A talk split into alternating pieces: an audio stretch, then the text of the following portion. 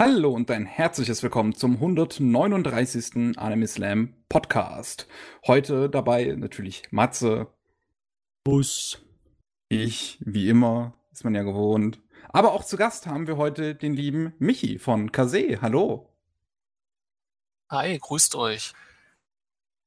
Ja, ist schön, ähm, dich hier äh, als Gast dabei zu haben. Das, wir hatten das ja schon, schon länger mal in Planung, seitdem wir äh, dich mal bei Rolling Sushi auch dabei hatten. Das war auch ein schöner Podcast, den kann man sich auch sicherlich heute noch anhören, wo wir über, über alles Mögliche mhm. geredet hatten für, von euch. Ähm, aber ja, ich würde sagen, also vielleicht gibt es noch irgendetwas, was du so über dich selbst so, so, so sagen möchtest, um dich den Zuhörern vorzustellen. Ähm, ja, ich bin der Michi. Ich mache bei KC die Pressearbeit jetzt seit nach fünf Jahren bestimmt schon. Und ja, bin schon ganz schön lange mit Anime unterwegs, schon seit den frühen 90ern. Und ansonsten, was vielleicht noch interessant ist, ich habe ja auch äh, selbst im, im Manga-Bereich aktiv gearbeitet, als Redakteur und auch als Autor für Manga. Und ähm, also bin da quasi in, in, verschiedenen Funktionen auch schon länger in der Szene aktiv. Auch viel immer auf Conventions gewesen, in verschiedenen Funktionen, auch mit, mit Workshops, mit ähm, Vorträgen, mit allem Möglichen. Also. Ah, ein Traum wird wahr. Wir haben mal jemanden im Podcast, der schon länger den Kram schaut als ich. ein Rekord. ja. Wir haben gerade schon, schon den, den, äh, den Schwanzvergleich gemacht und ich kam, glaube ich, auf 1992, wo ich bewusst gestartet bin. War denn das erste? Also noch ein paar Jährchen früher. Also das erste, was ich bewusst Anime geguckt habe, ich habe ja, ich meine, Zeichentrickserien hast du ja als, als People quasi, als die, als die Mauer runter war, konnte man endlich sowas gucken im Fernsehen. Und äh, das erste, was ich bewusst als Anime geschaut habe, war Akira. Da war ich zehn. Hm. War vielleicht ein bisschen früh. ja, besonders Akira am Ende, so mit der Klatsche einmal ins Gesicht, so, äh, was ist passiert? Kam das im ja, meine Fernsehen Mama war irgendwie sauer. Kino? äh, es kam das war, ähm, ich habe einen älteren Bruder und er, es kam im Kino. Ähm, 92 war das, glaube ich. Mhm. Und dann kam es auf Video raus und mein Bruder, der ein paar Jährchen älter ist, hat sich das aus der Videothek ausgeliehen. Ah. Und wir waren beide angefixt damals, weil wir haben äh, ein Videospielmagazin gelesen, das sind die Videogames. Falls mhm. noch wer kennt, die gab es bis, bis 2002, ist also schon eine Weile her. Und die hatten damals einen Redakteur, den, den Ted Hara, der ist später ähm, Übersetzer bei Square geworden, hat die ganzen Final Fantasy Spiele ins Deutsche übersetzt. Mhm. Und der hat immer so ähm, sich so Anime-Grafiken rausgesucht und die in, in der Zeitung verteilt da, in, in im Tipps- und Tricks-Bereich. Und dann hat er mal dann mit Akira als Aufhänger einen Anime-Artikel dann auch in der Videogames gemacht. Das war irgendwie Ende, Ende 92. Und ähm, das fand mir dann so spannend, dass wir, dass mein Bruder sich den, den, den Akira mal aus der Videothek ausgeliehen hat, dann noch mitgeguckt habe. Meine Mutter war ziemlich sauer. Sie gesehen hat, äh, was ich da angeschaut habe, aber ich habe es, glaube ich, überstanden. Aber war eine relativ prägende Erfahrung. Ja, du hast ja angefangen zu einer Zeit, wo es echt nicht einfach war, Animes in irgendeiner Art und Weise zu konsumieren. Ich meine, ein bisschen was übers Fernsehen, Saber Rider, ne? Wer wusste, dass es ein Anime war? Wir hatten sogar Zeugs wie die, äh, die, die, die Königin der tausend Jahre von Matsumoto im Fernsehen und laut der Tele fünf Sachen später. Aber wenn es VHSen geht, hörst du eigentlich nur englische Sachen importieren können, oder? Ich weiß gar nicht, ob, ob Monk Entertainment schon so groß war, 92, oder ob das erst so 93, 94 angefangen hat. Weiß ich gar nicht mehr. Nee, da hätte ich auch nichts von mitgekriegt. Ich meine, als Zehnjähriger in einer Kleinstadt. Hm. Ähm, ja, also Königin der Tausend Jahre kann ich mich auch noch erinnern, dass ich es gesehen habe. Und ich hätte es auch, glaube ich, ganz gerne mal wieder gesehen, wobei die Serie wahrscheinlich nicht gut gealtert ist, wenn man die heute noch guckt, aber so Matsumoto geht ja eigentlich immer. Ja, aber ich meine dann so aktiver ging es dann natürlich auch erst so Mitte, Mitte Ende der 90er los, als dann die VHS-Sachen kamen, als man die mhm. Animania hatte und so weiter. Ähm, als so die ersten Internetmagazine auskamen, oh, weißt du noch, wie dieses, es gab so ein Online-Anime-Magazin, was sich so ein bisschen auch als Printmagazin aufgemacht hat? Boah, ähm, da sagst du, gewesen. Das Problem ist, ich hatte erst 2002 zum ersten Mal in meinem Leben Internet. Und es kann gut sein, dass ich das überhaupt nicht mitbekommen habe, weil ich habe, ähm, abgesehen von Animania, habe ich damals nur so ein paar französische Magazine irgendwie so auf dem Schirm gehabt. Ansonsten mhm. weiß ich da nichts mehr von. Ja, ich weiß, hm. dass wir das aber auf dem Schulrechner oder irgendwie so uns angeschaut haben. Und ja, aber echt lange her. Ja, es war relativ früh Internet, da man dann. Hm. Es war auf jeden Fall eine andere Welt. Du hattest sozusagen, wenn du irgendwelche Leute kanntest oder irgendwie aus der Gemeinschaft, der Anime geschaut hat, kanntest, dann hattest du eigentlich deine Empfehlungslisten. Ne? Den und den und den Anime würde ich schauen. Den solltest du mal gesehen haben. Heutzutage ist es ja anders. Ne? Äh, Empfehlungslisten kannst du sowieso vergessen, so viele Animes wie es gibt. Das ist allerdings höchstens noch, was gerade aktuell erreichbar ist. Das kann ich dir empfehlen. Dessen das könnt ihr mal gucken.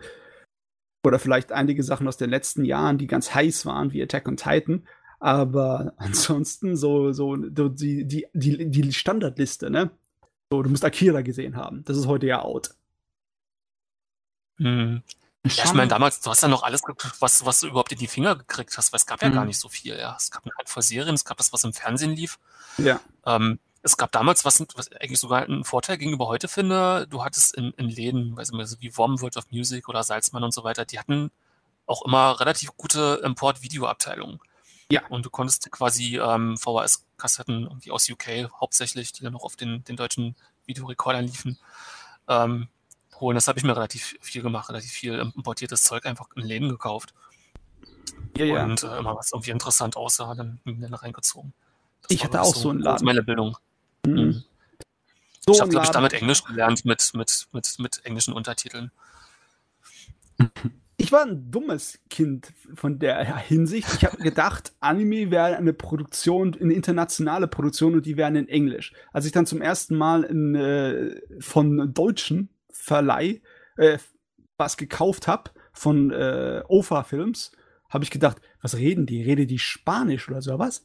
Bis ich kapiert habe, dass das Ding japanisch war mit deutschen Untertiteln. äh, ja, aber das ist schon, ich sag mal, das ist schon ähm, ein spannender Vergleich, gerade wenn man halt so aus, aus euren Positionen heraus halt ähm, auch diese unterschiedlichen Zeiten, sage ich mal, kennt. Weil, ähm, ja, wie, wie, wie du es eben schon angesprochen hast, Michi, die, damals war es halt noch so, es, es gab halt, oder Mats hat es auch, äh, auch kurz drüber geredet, es gab halt diese ähm, paar Handvoll an Anime, die dann so jeder kannte sozusagen. Und heute hast du so viele Anime, dass es halt ähm, natürlich auch unterschiedliche Fanbases in der Anime-Community selber gibt. Also es halt nicht mehr nur eine Anime-Community ist, was halt früher anders war, würde ich jetzt mal behaupten. Ja, jetzt ist es unmöglich, hm. alle Anime zu kennen. Äh. Aber das ist das Schöne. Unser, wir haben so viel zur Verfügung. Und dann haben wir so viel gucken können über die Jahre. Riesenerfahrungsschatz. Da muss ich Michel gleich mal ausquetschen. Ich meine, du wirst schon ein paar Anime gesehen haben über die Jahre, ne? ich meine, so ein, zwei. abgesehen von Akira, der es dich reingebracht hat. Ähm, was waren so die Dinger, die so deinen Geschmack so richtig geprägt haben? Da gab es doch bestimmt so ein paar, wo du dachtest, also die, die kommen bei mir aufs Regal, muss sein. Hm, das auf jeden Fall. Ich weiß gar nicht, ob du einen Geschmack habe, weil, wie gesagt, also wenn du damals in so einer Welt aufgewachsen hast, wo irgendwie alles interessant war und irgendwie alles geguckt hast, ähm, und nicht wie heute, wo man sich quasi schon relativ früh spezialisiert auf Sachen, die, die einem naheliegen oder mhm. wenn dir das gefällt, dann guck auch das. Also diese ganzen Algorithmusempfehlungen, die einem Netflix und so weiter um die Ohren hauen, die quasi deinen Geschmack schon so, so äh, vorstempeln. Und damals war irgendwie alles spannend von, weiß ich nicht, Fist of the North Star bis Sailor Moon bis ähm, Secret of Blue Water und diese ganzen Geschichten. Mhm. Oh, und, ja. weiß ich, Golden, Golden Boy und so weiter. Und ich glaube auch, ähm, eine andere Sache ist, damals, eben weil man damals nicht so viel zur Verfügung hatte, hat man das, was man hatte, auch stärker wertgeschätzt. Oh, total. Und ähm, also, also ähm, auch wenn man jetzt, ähm, heute hast du eben so viel zur Auswahl, dass, dass so viel an die vorbeirauscht oder noch nach zwei Folgen rausklickst. Und damals hast du halt wirklich dann alles zehnmal hintereinander durchguckt, auch wenn du wenn ich mir heute so Sachen überlege, was ich damals als geguckt habe, was ich wahrscheinlich heute völlig bescheuert finde, so Devil Hunter Yoko, so eine komischen Monster hey, hey, hey. Devil Hunter Yoko war cool. Ja, fand ich fand es damals auch total cool, hab's total aufgeschlappt. Wenn ich es heute gucken wollte, würde ich es draußen kriegen, aber vielleicht auch nicht, wer weiß. Mhm. Plastic Little. Ach Gott, das war ja auch. So, so Highlights, also mhm. so Highlights, ich glaube, also Ghost in the Shell auf jeden Fall, allgemein so die frühen Oshi-Sachen, also auch die, die ersten beiden Pet Labor-Movies von ihm. Oh, die Pet Labor-Movies waren, waren gut, ja. Ganz, ganz, ganz großartig. Und gab es in der Zeit noch, ähm, oh, ähm, die Hakenden. Sagt ihr das noch was? Mhm, die habe ich auch noch, die habe ich auf Englisch. Ja, ja. Die habe mhm. ich in England gekauft gehabt, die VHS, als wir mit der Schule drüben waren. Die waren ganz billig, da war ich voll happy, weil normalerweise Anime äh, VHS in Deutschland waren teuer. Mhm. ja, das Ding war so mega stylisch. Das war nur eine OVA. Haben wir in zwei Teilen, zweimal sechs Folgen genommen, einmal sechs, einmal sieben Folgen. Mhm. Über diese berühmte Hakennen-Geschichte, diese berühmte Samurai-Geschichte mit diesen ähm, acht halb Hund, halb Mensch-Kriegern, die sich da zusammenfinden. Boah, also in der äh, japanischen Literatur ist das Ding bekannt wie ein bunter Hund. Hehe. Aber mhm. ähm, außerhalb, international ist es weniger. Ich so weiß gar nicht, ob davon eine Übersetzung existiert ins Deutsche. Ich glaube nicht. Als ich in der Universität in Heidelberg war, um Japanisch zu studieren, ähm, hat, äh, haben wir zehn Seiten davon gelesen und dann hat uns äh, der Produzent gesagt, ja, das habe ich übersetzt. Deutsche Übersetzung gibt es gar nicht. Hm. Weiß nicht, ob das sich geändert hat in den letzten zehn Jahren. Ah, das habe ich nicht verfolgt, kann ich nicht zu sagen, müssen wir mal schauen. Aber es gibt auf jeden Fall noch mehrere Anime-Adaptionen davon oder Animes, hm. die da mit den Motiven drauf verweisen. Aber diese, diese frühe früh 90er OVA, die ist wirklich großartig. Oh ja, was der Name also dabei vom, vom, Der Soundtrack ist auch Wahnsinn. Also das ist echt. Ich glaube, die geht heute noch. Gibt es, glaube ich, auch eine schöne Gesamtausgabe von, von, von Nippon Art, die nicht so teuer ist. Ja, äh, aber DVD, so viel ich weiß, keine Blu-ray. Davon gibt es keine, so wie ich weiß. Immer schade okay, bei so alten Kram. Die sehen gerade, finde ich, immer auf 1080p super, super gut aus. Ah, 35mm Film. Ah. Ja, wenn sie den Film dann nochmal neu absen für AD, auf jeden Fall, wenn sie dann nur die DVD hochmixen, ist natürlich was anderes, aber hm, ja, wenn man den Film ja. noch hat, ist ja auch nicht, nicht, nicht selbstverständlich, dass äh, so viele alte Animes, da gibt es die Originalfilme schon gar nicht mehr. Das ist alles hm. irgendwie recycelt. Ja, leider Gottes. Die ganzen TV-Serien mit alles auf 16 mm damals noch äh, abgefilmt worden. Ja. Und da ist so wenig von erhalten. Ja, leider Gottes, äh, weil 16 mm erwartet man zwar nicht, aber das lässt sich auch gut auf 1080p aufblasen. Das, das, die Qualitätenunterschied, den merkt man aber schon merklich. Wahnsinn, ey. Mhm. Okay, aber jetzt, ähm, wenn es nicht so einfach ist, so deine Lieblinge zusammenzusammeln, gibt es doch bestimmt so jetzt so Sachen, wo du sagst, äh, damit bin ich nie warm geworden. Oder bist du in alles Köster? Ähm, also wenn einzelne Titel weniger als jetzt bestimmte Genres. Okay. Ich glaube, ich glaube, du kannst aus jedem Genre irgendwie was Vernünftiges machen. Also es gibt auch durchaus unterhaltsame Edgy-Titel, wo es eigentlich eine Sache ist, womit ich normalerweise überhaupt nichts anfangen kann, aber es kann auch mal witzig sein. Oder zumindest unterhaltsam sein. ist vielleicht nichts, was ich mir in den Schrank stellen würde und tausendmal gucken, aber ähm, ich kann, kann in vielen Sachen einen Unterhaltungswert finden oder nachvollziehen, warum das irgendwie interessant oder ähm, spannend ist oder, oder wen das interessieren könnte. Ich meine, das ist natürlich auch ein bisschen berufsbedingt. Ja. Wenn du guckst, ähm, wenn ich, wenn ich in Pressearbeit mit verschiedenen Leuten zusammenarbeite, was kannst du denen empfehlen, was könnte die interessieren? Wenn man von der äh, Sichtweise ran, ran guckt, ich meine, ich habe ja früher auch äh, viel Comic-Reviews zum Beispiel geschrieben und mal überlegt, was ist das eigentlich für wen, wenn es mir nicht gefällt, wem könnte es gefallen, warum könnte es den Leuten gefallen? Ah, wem so, würdest du es empfehlen? So objektiv kann ich nicht denken. Ich hab's einfach viel zu schwer mit so Sachen wie Magical Girls und Idol-Serien und es ist, da muss, da können allerhöchstens die, die großen Ausnahmen bei mir ankommen, um irgendwas zu punkten. Ansonsten kannst du mich dafür nicht gewinnen. Idols, okay, Idols wüsste ich jetzt auch nicht was. Aber da habe ich auch echt wenig gesehen. Ich meine, gibt's auch generell, glaube ich, nicht so viel in Deutschland vielleicht über die letzten Jahre die paar Serien so, also weiß ich nicht, ähm, Wake, Wake Up Girls, wobei das auch keine typische Idol-Serie ist. Ähm, hm. Idol, ja. Idols scheitert es bei mir schon an der Musik, also ich, so, so klebrigen J-Pop, da stellen sich mir echt die Fußnägel hoch.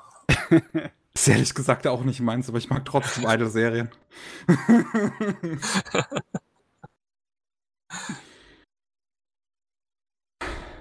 Gut. Ja, würde sagen. So, ich meine.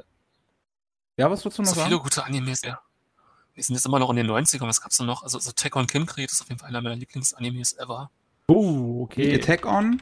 Der, den nee, mal gesehen hast. Äh, äh, Attack on Kincreed. Ach, Attack Ach so, das Studio der, der Film, ja. Den habe ich noch ähm, nicht gesehen, müsste ich echt mal tun. Und von einem, gehen Sie an, also, wo ich sagen muss, ich ähm, habe auch Michael Arias, den Regisseur, den, ähm, schon ein paar Mal getroffen. Oh, ähm, okay. Den noch ein bisschen durch Berlin geführt, als wir ihn mal eingeladen hatten. Und der ist halt auch ein super lieber Typ einfach. Aber ich fand vorher schon, als ich den, den Film, ich auf der Berlinale lief der damals, da in der, in der Jugendsektion, weil gute Animes zeigt man natürlich nicht im Hauptprogramm. ist man irgendwo versteckt in, in, der Jugendsektion.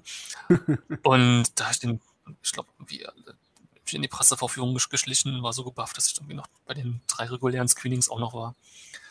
Wie? Hm. Also der hat mich echt behauen, also allgemein. Ich bin auch ein Riesenfan von, von Taiyo Matsumoto, also dem äh, Manga-Autor der Vorlage. Hm. Von dem jetzt endlich mal den ersten Titel auf Deutsch geben wird. What? Carlsen hat jetzt mal Sunny lizenziert. Ui. Oh, oh Mann. Ach, ey. weiß ich nicht. Also es ist so lange überfällig. Ja, äh, Und ich habe gehört, äh, Wiss bringt in, hm, US, in den USA jetzt Ping-Pong raus. Jetzt ernsthaft? Ping-Pong kommt auf Manga ja, raus. Kommt endlich eine englische, englische Version endlich mal. Es gab eine französische, die habe ich mir tatsächlich mal den ersten Band geholt und dachte, dann kaufst du die zusammen und liest das Ding mit einem Wörterbuch. Scheißegal, Hauptsache du kriegst es irgendwie gelesen. aber die ist vergriffen seit, weiß ich nicht, Ewigkeiten. Aber jetzt gibt es bald eine englische Version.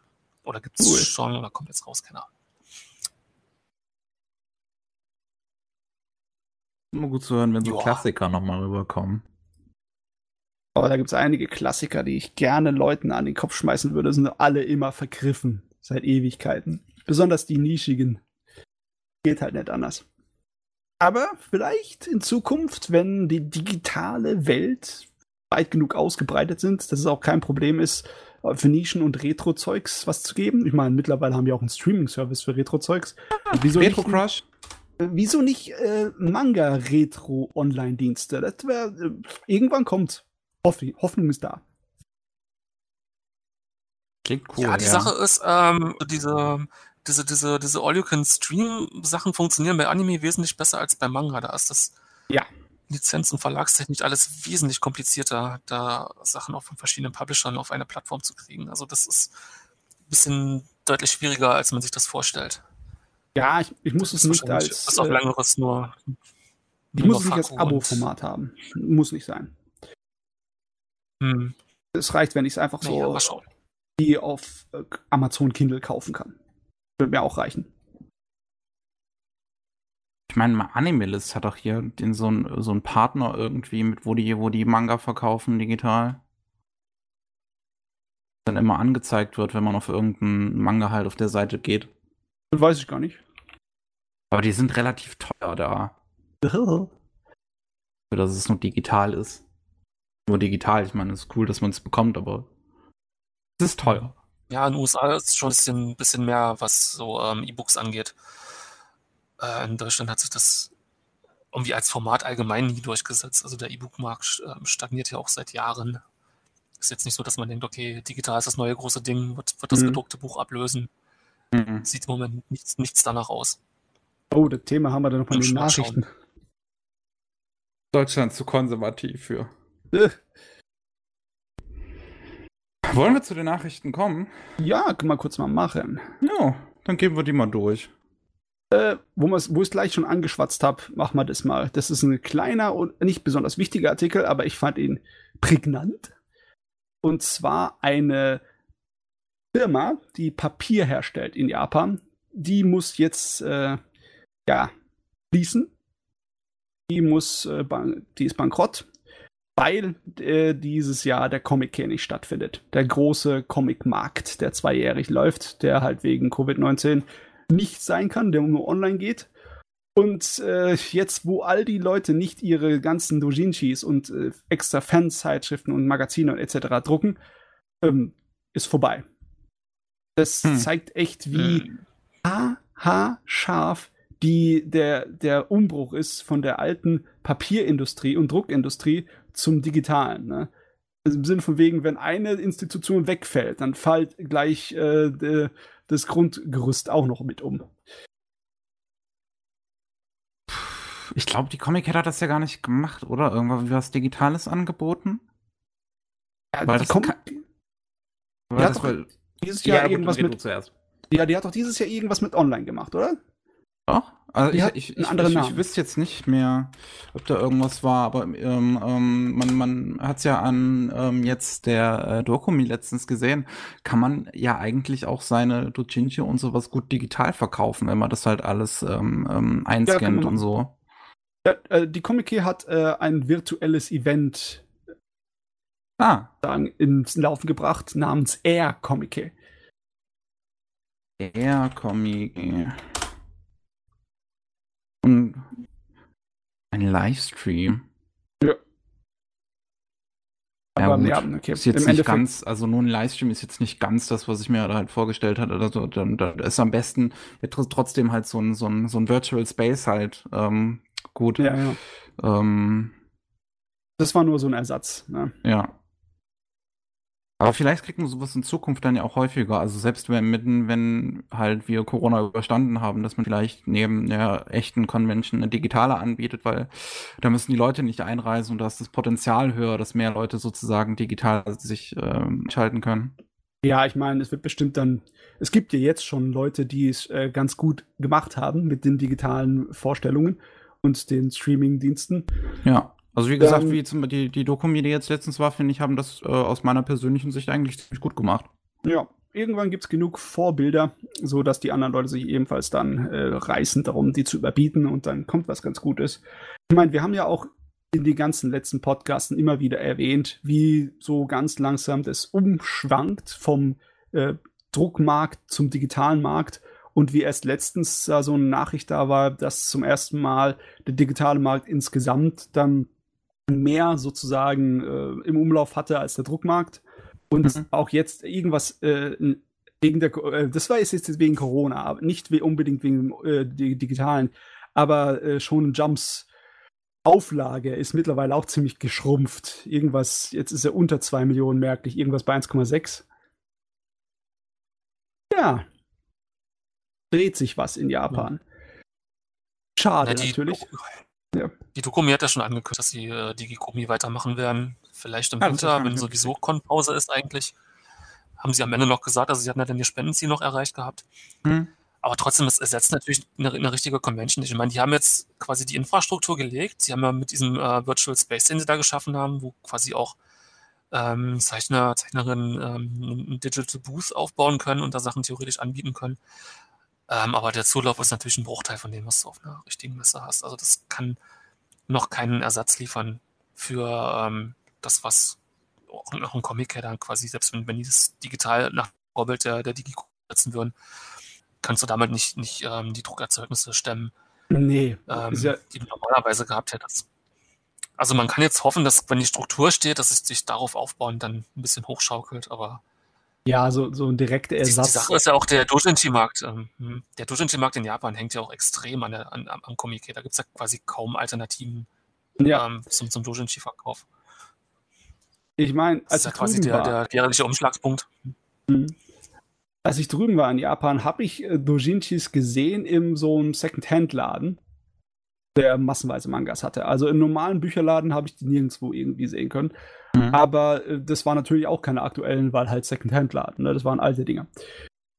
Ähm, ganz ehrlich, so die 500.000 Besucher über ein Wochenende, zweimal im Jahr, das, ähm, boah, ja, das wird Jahre dauern, bis sich eine Online-Präsenz aufgebaut hat, die das ersetzen könnte. Es ist klar, mhm. dass das, was die so kurz mal schnell als Ersatz aufgemacht haben, nur um die Leute mal kurz so, ja, zu befriedigen, dass sie noch am Leben sind, dass das nichts machen konnte, da logischerweise, aber.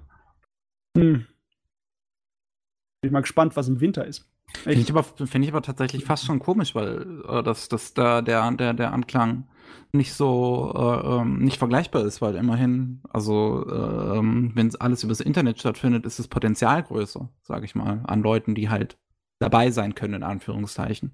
Ja, ja, du musst dich natürlich nicht in ewige Schlangen stellen. Du musst nicht beim heißen Wetter draußen da stehen hm. und du musst dich nicht um die Leute kloppen, weil ähm, ja, Theojinchis werden halt äh, diesmal nicht leer gehen, wenn du es online machst. Und ja, und du musst halt nicht reisen und so weiter. Also es ist halt auch günstiger für den Kunden. Ja, ja. Äh, aber ja, ähm, ist halt eine bestimmte Trägheit, ne? Sachen, die sich so eingesetzt haben, so Institutionen, äh, das dauert einfach eine Weile, bis das umschwingen kann. Hm. Ja, gut. Ah, ja. Machen wir mal weiter. Dann haben wir ein hübsches. Ähm, hier. Hab ich äh, nicht auf dem Schirm gehabt, aber anscheinend ist es schon länger bekannt, dass der Demon Slayer Manga zu Ende geht und der ist jetzt vor ein paar Tagen in Japan das letzte Kapitel rausgekommen. Mhm. Ähm, ich habe noch vor kurzem gedacht, oh ja, das ist einer der neuen großen Shonen-Serien, das Ding wird wahrscheinlich ewig lang gehen. Nix war's. Mit dem 20. Sammelband ist dann vorbei die Story und ganz ehrlich, ich habe zwar keine Ahnung, wie die Geschichte sich entwickelt und wie das Ende aussieht, aber auf mich hat es positiv gewirkt, weil ich mag es, wenn ein Manga zu Ende kommt, ohne sich ewig lang zu ziehen. Und 20 Bände ist schon genug. Also ich habe so viele, so 20 Bänder bei mir im Schrank stehen und wenn ich mir überlege, wie viel Story da drin ist, hui, hm. ja. Ja, nee, also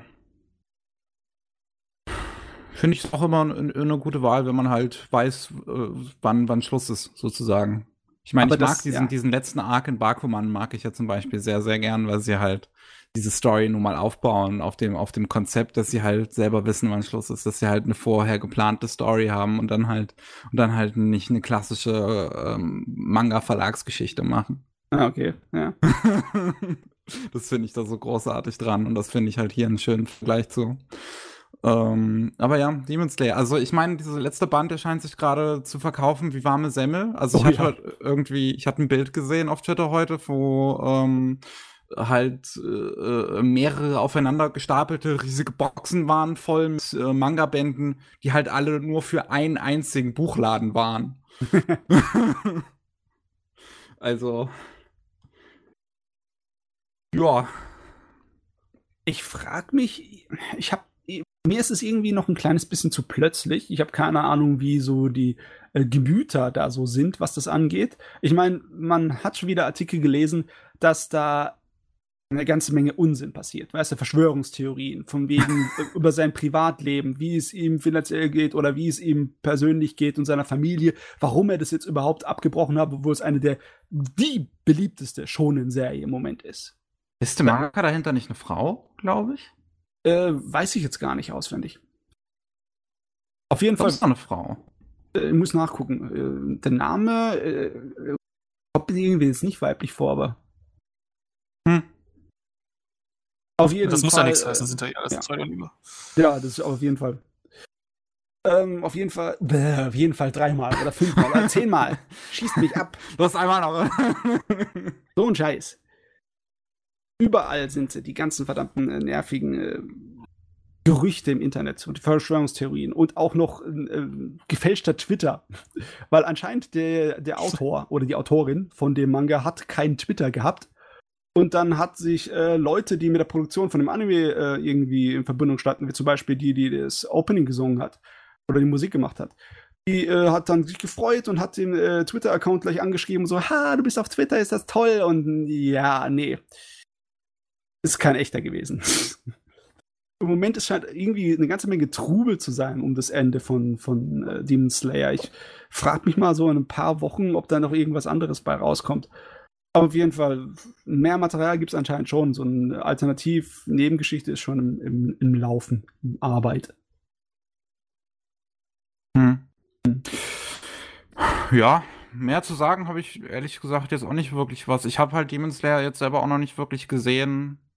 Ich, als ich den Manga die Tage im Regal gesehen habe, habe ich überlegt, nehme ich ihn mit. Aber ja, die ersten vier Folgen hatte ich halt damals gesehen und das hatte mir halt nicht so sehr gefallen. Von daher weiß ich nicht, ob es mein Ding ist. Hm. Auf jeden um, ähm, Fall, eines mhm. Attraktives ist dabei. Ne? Jetzt weißt du, dass das Originalmaterial fertig ist und wenn sie jetzt Fernsehserien neue dazu produzieren, weißt du, die werden irgendwann mal enden. Die werden mit ihrem Timing und ihrem Erzähltempo, werden die nicht irgendwie was in die Länge ziehen müssen. Sondern ja. die können das hier so. Ja, Anime, die auf abgeschlossenen Manga basieren, das ist mein Jam. ja, ja, mein Ding. Absolut. Wo wir noch mal über Manga-Enden reden, äh, der Fire Force Manga. Der soll angeblich bald vorbei sein. Der ist nah am Finale. Und aus irgendeinem Grund hat der Autor, der Okubo, gesagt, dass es sein letzter Manga wäre. Der hat davor schon Stimmt, äh, ich auch mitbekommen, ja. Dings gemacht wie Soul Eater. Soul Eater, ja. Ja. Und äh, mein so schonen Manga zu zeichnen ist schon ein hartes Brot. Ich meine, der Arbeit, die arbeiten saumäßig viel. Und ich kann mir verstehen, wenn irgendwelche Leute die Schnauze davon voll haben, aber dass er dann gar keine Manga mehr zeichnen will, ist so. Oh, hätte ich jetzt nicht erwartet. Na, vielleicht ist das wie, wie Oshii, der dann sagt, ich mache jetzt keine Ahnung mehr und zehn Jahre später kommt dann nochmal ein Manga. Oder so. Ja, das glaube ich nicht. Also wenn du da einmal raus bist, dann, also, also Manga musst du, wenn, wenn, wenn du quasi deinen Körper zur Ruhe kommen lässt, nachdem du da 20 Jahre lang 120 Stunden die Woche vor dich hingezeichnet hast, dann kommst du da, glaube ich, nicht mehr rein, weil dann, dann sackt dir alles in sich zusammen. Das ist, das ist wie Hochleistungssport. Also wenn du dann längere mhm. Pause machst, dann, dann, dann, dann kommst du da nicht wieder rein. Nee, meine Aber du kannst natürlich auch nicht gewesen, dass es halt direkt wieder was Wöchentliches ist, sondern vielleicht was Monatliches, was mit ein bisschen mehr Zeit so. Vielleicht dann, wenn man dann halt ja, ich meine, du hast ja viel, viel, ähm, du hast ja viel mehr Optionen, das ist ja nicht alles selber zeichnen. Du kannst Szenarist dann einfach werden oder hm. so wie der gute Toriyama dann irgendwie ähm, zwei Absätze Konzept hinrotzen, aus dem dann irgendwie ein großer Film gemacht wird und so weiter. und hast du dein Geld wieder drin oder malst hier mal ein paar K-Designs, da mal ein paar K-Designs und so weiter. Da kommst du schon über die Runden. Also wenn du zwei so dicke Hits hinter dir hast wie der Okubo, äh, der wird nicht verhungern, der wird immer definitiv noch ein paar Jobs finden. Und ich kann mir, mhm. also ich kann es gut verstehen, dass Leute sagen, ey, ich, ich, ich lasse es, ich tue mir das nicht länger an, ich kann noch ein bisschen von meinem Leben haben, bevor es vorbei ist. ja. Anscheinend andere Leute können nicht aufhören damit. Ne? Takashi Yonobiko zeichnet ja immer noch in Höchstgeschwindigkeit und ja, die kennt das Wort Bremse nicht. ja, das geht. Also einige Leute haben sich halt einen sehr übermischen Stil erarbeitet. Ich glaube, ähm, Takashi, die sitzt ein, zwei Stunden an der Seite, dann ist die da durch. Also. aber, aber die, äh, das ist trotzdem gut, ne? Also sie hat einfach so eine Ökonomie in, in, in den Sachen, die sie, die sie macht. Mhm. Dass das funktioniert. Und sie hat halt auch einen Vorlauf, dass den Stil, den sie sich in den 80ern oder 70ern popularisiert hat, eben heute noch funktioniert, einfach weil es so berühmt ist. Und dann, dann kommst du damit durch. Aber ja, ich meine, es gibt ja, Shigeru Mizuki hat bis, was ist er gestorben mit 93.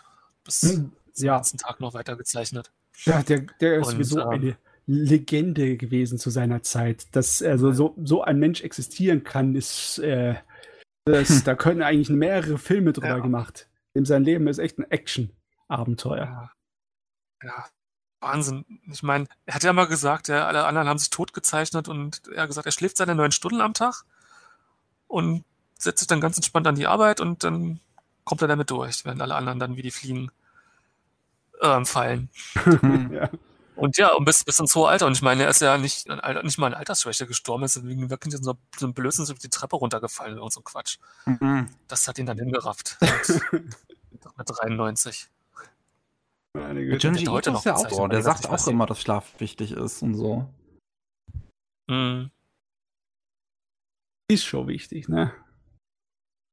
Ich meine, ja, an sich ist es wichtig. Auf jeden Fall sind es gute Vorbilder in der modernen äh, Manga- und Anime-Landschaft. Sehr gute Vorbilder. Aber darüber wollen wir nicht extra reden. Ähm, ähm, obwohl wir könnten ein bisschen, ne? weil wir haben ja einen Artikel, der so ein bisschen Vorbildfunktion beschwatzt, weil die zwei Regisseure äh, haben, äh, das haben wir letztes Mal erst schon besprochen, ne? dass die sich darüber äh, beschwert haben, dass es so ein, so ein Standard ist in der Industrie, dass Leute, die im Anime arbeiten als Künstler, als kreative Köpfe, die haben mhm. ihre Finger wegzulassen von irgendwas Politischem. Ne? Ja. Die haben sich persönlich nicht dazu zu, äu zu, äußern und die haben in ihren Werken auch dazu nicht irgendwie das einfließen zu lassen. Weil musste ich letztens erst äh, die äh, Manga-Autor von dem Pokémon Adventure entschuldigen, weil irgendwas politische äh, Meinung von ihr mit im Manga zu finden war. Und auch schon gar nicht mehr, was das war. Ja, auf jeden Fall zwei Regisseure. Äh, das war von, wie waren das nochmal? Ähm, ah, genau, genau. Der Fuzzi von Girls and Punkers und Shirobako, ne? Ja, Tsutomu Mish, äh, Mizushima. Ja. Und dann der andere von äh, Full Metal Alchemist. Mhm. Die, Mitsushima. die haben dann. Das Geschwister? Äh, na, das ist wahrscheinlich derselbe Nachname. Mizushima hört sich, ja. also das ist wahrscheinlich ein ziemlich verbreiteter Nachname. Ist einfach das äh, Zeichen für Wasser und Zeichen für Insel. so gerade so ein schöner Zufall. Und die haben dann gesagt, eigentlich äh, sollten wir hier das machen können und scheiß jetzt drauf, wir machen das einfach. Und dann haben sie ihre äh, Unterstützung für die Demokratieproteste in Hongkong preisgegeben über Twitter. Mhm. Und irgendwie das Timing konnte nicht schlimmer kommen. Weil jetzt gerade dann äh, letztens die äh, chinesische Regierung den Demokratiebemühungen in Hongkong den Boden unter den Füßen weggezogen hat. Mhm, ja. Das, und ich meine, wir sind sowieso in einem ein Zeitalter, wo Japan, China, Kooperation im Thema Anime und Manga immer größer wird. Und ja. äh, irgendwie jetzt, also gestern, letzte Mal habe ich noch echt dafür geklatscht und gesagt, ja, so gehört sich's eigentlich. Jeder Künstler hat gewisse soziale und politische Verantwortungen. Also ich glaube es zumindestens. Und da überhaupt nur still zu sein, ist auch nicht das Beste. Und jetzt machen sie es. Das hat Mitsushima zum letzten Mal auch gesagt, diese ja. Kontroverse um Pokémon aufkam, hat er sich ja dazu geäußert und hat gemeint, wir haben eine Verantwortung. Mhm. Und jetzt. Also, äh, also ja. der Regisseur von Shirobako, mir ist gerade wieder aufgefallen, dass beide, dass beide den gleichen Nachnamen haben. Oh Mann. Ähm, ich hoffe, äh, dass da nicht irgendwie negative Auswirkungen davon kommen, aber irgendwie jetzt sieht das alles so ein bisschen, äh, ein bisschen beängstigend aus. Ja, vielleicht meine ich das auch nur. Ich meine, ich weiß, ich, ich weiß nicht, was du jetzt als großes Problem empfindest. Klar, also, also zu, zu, zu, zu Hongkong, jeder konntest du dich ja im Prinzip jederzeit, bevor das halt jetzt passiert ist, dass die Chinesen das komplett unterdrückt haben, ähm, dazu äußern. Du kannst dich auch im Prinzip immer noch dazu äußern, dass du deren Freiheit willst, weil, ja, dann halt deine Meinung. Das kannst du machen, ja. Und wenn dann eine Produktion, eine Kooperation zwischen China und Japan anläuft, dann sagen sie, den wollen wir nicht. Das ist dann halt die Gefahr, die du im Prinzip damit laufen musst, dass du halt. Ähm, ja. Ich meine, ich, wir hatten das Thema schon irgendwann mal, ähm, dass halt China halt äh, so eine immer größere Kraft wird und ähm, halt auch, auch chinesische Anime im Prinzip immer größer werden und das, oh, was waren das? Wir hatten halt irgendeinen irgendein Bericht, glaube ich, darüber, dass das ich glaube, Tencent irgendwelche Studios oder irgendwas gekauft hat in Japan. Ah ja, Tencent hat sich auf jeden Fall irgendwo ein bisschen eingekauft. Mhm, und und ähm, deswegen halt die Zukunft wahrscheinlich auch ein bisschen so aussehen wird, dass halt äh, chinesische Studios wie halt Tencent wahrscheinlich ähm, halt Auftragsproduktionen äh, äh, einfach machen werden. Also so wie die Amis im Prinzip damals ausgelagert, ihre Animationen ausgelagert haben nach Japan, dass das halt in Zukunft China nach Japan aus, ausliefert, sozusagen. So rum meinst du? Okay. Ja, ja. sowas würde ich mir vorstellen. Das wäre natürlich lustig, wenn Japan sozusagen das macht, was dann Korea die ganzen Jahre über gemacht hat. Für Japan halt die, die Kleinarbeit im Manga- und Anime-Bereich. Hm. Hm. Oh Gott, das ist ein wie zu ernsthaftes Thema. Gehen wir zu was anderem, zu was Lustigem. ich habe noch eine lustige Sache, äh, dass äh, Non Non Biori tatsächlich wiederkommt. Aus irgendeinem Grund kommt eine dritte Staffel. Ich habe das nicht erwartet ähm, ja, irgendwie war das für mich so gegessene Sache. Aber nee, es kommt 2021 wieder. Also wer auch äh, Lust hat an diesen richtig verrückten äh, Mädels, weil das ist ja irgendwie Asomanga Dio-Level von, von schräg teilweise. Ja, ich weiß, ich habe es selber noch nicht gesehen. Ich, ich, ich, ich weiß nur, es, es, es gibt halt einfach manchmal diese, diese Serien, die einfach funktionieren. und man beobachtet das nur so von außen und sieht halt so, hm, ja, okay. Also für das Internet hat es auf jeden Fall funktioniert. Das ist ja überall nur durchgegangen als, als, als Standard-Meme. totgeritten worden, regelrecht. Ja. Hast du das mitbekommen, Michael, äh, zu der Zeit, wo das gelaufen ist, dass das Internet immer so äh, allen möglichen Kram darüber ausgeschlachtet hat? Nee. Ne? Also es gibt wenige Anime-Serien, wo die Leute einfach nur wegen dem schrägen GIF ähm, angefangen haben, Serie zu gucken, wie die hier.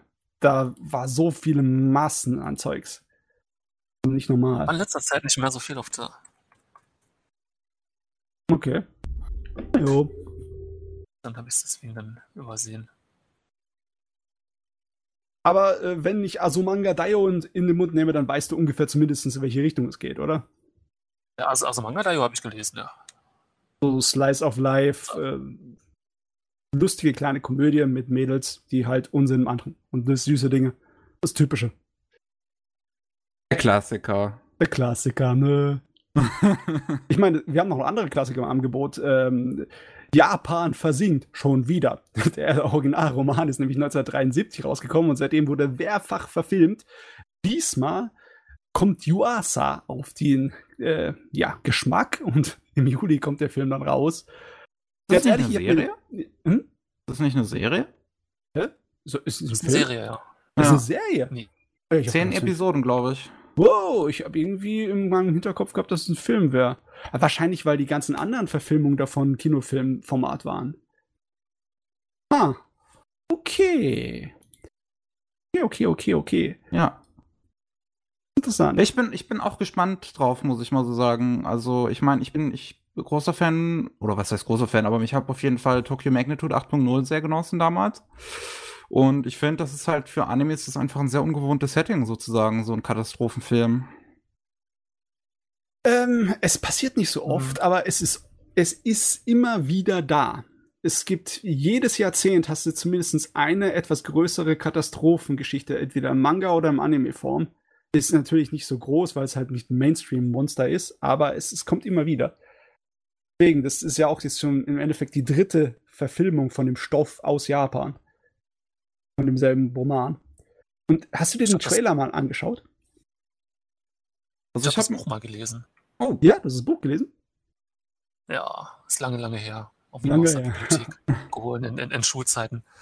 Also es ist nicht, nicht eigentlich nicht so eine typische Katastrophe. Ich meine, klar, es ist eine Katastrophengeschichte, aber nicht so, wie man es kennt, irgendwie, dass, dass eine Katastrophe irgendwie auch begrenzt oder was, aber es ist ja wirklich eigentlich schon so, so äh, apokalyptisch.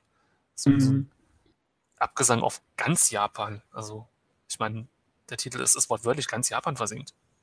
da. Wobei es bricht auseinander. Um jetzt vielleicht zu viel zu spoilern, aber mit dem Titel kann man sich ja denken.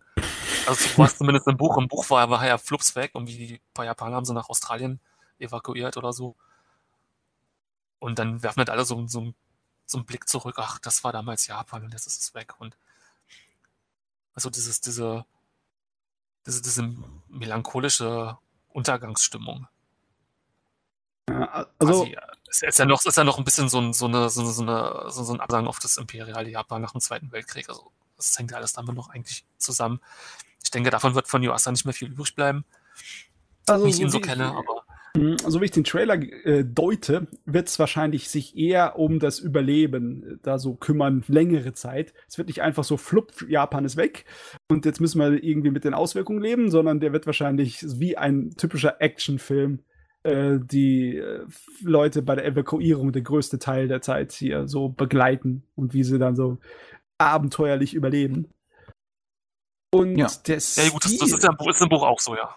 Ja, ja. ja der Stil ist auf jeden Fall, ähm, ja, es ist auf jeden Fall Yuasa, aber es erinnert mich auch irgendwie an äh, Mamoru Hosoda.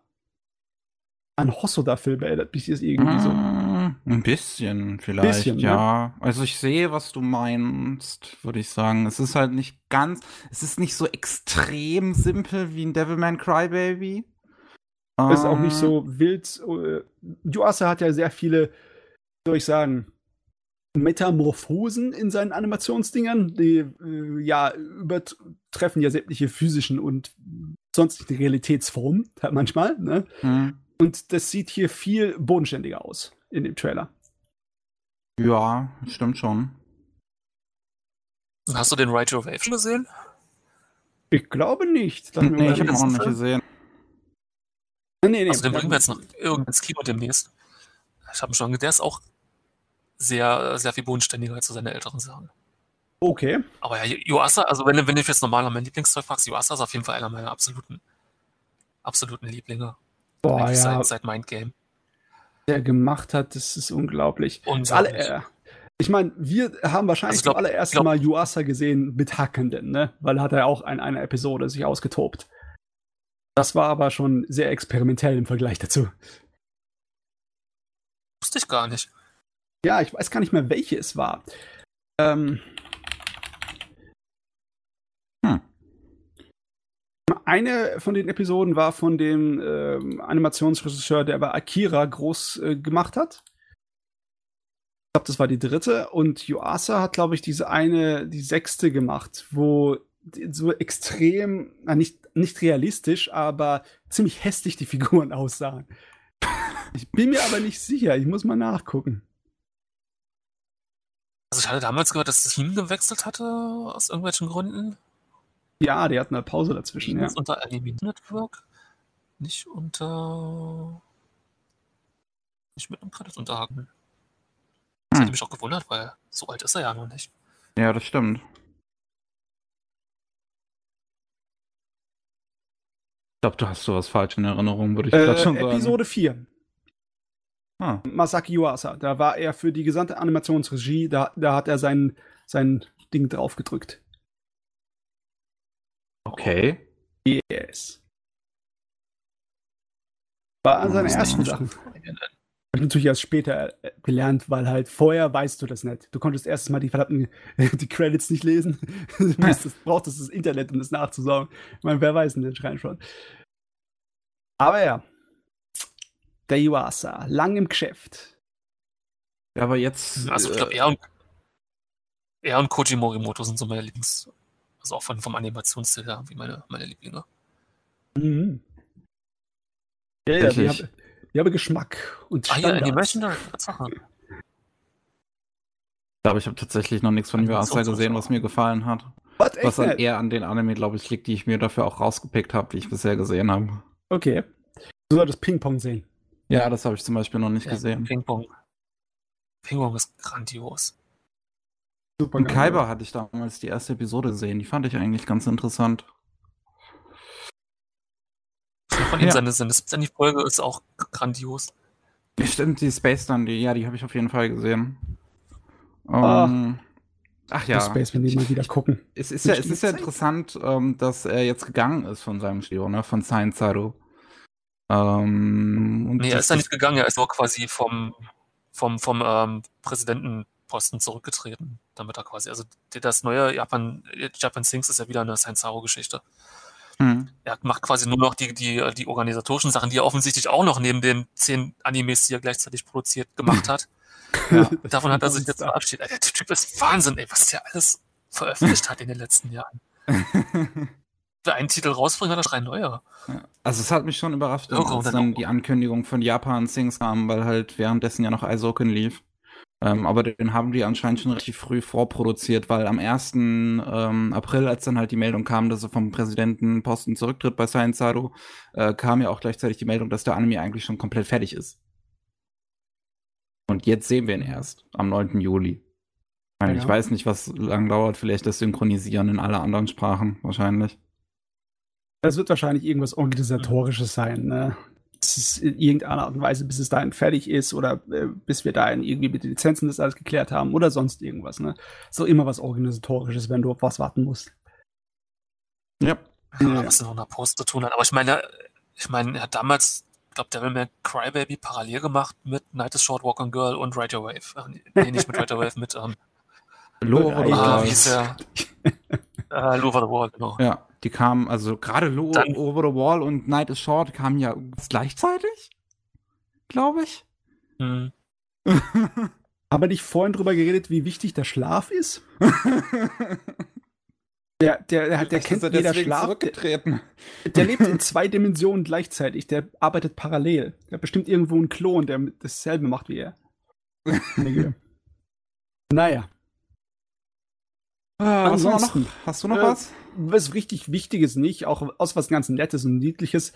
Aus irgendeinem Grund ist Sailor Moon gerade voll im Kommen im Internet. Twitter ist voll durchgedreht, äh, weil irgendjemand hat gesagt, hier, diese eine, ähm, ja, Szene, den einen Schnitt aus der alten Serie, äh, neu zeichnen und irgendwie jeder ist draufgesprungen. Aber wirklich jeder. Massenweise äh, namhafte ah. Künstler aus Japan sind daran gesprungen und massenweise Amateure und auch Leute aus äh, internationalen, aus Frankreich oder sonst woher.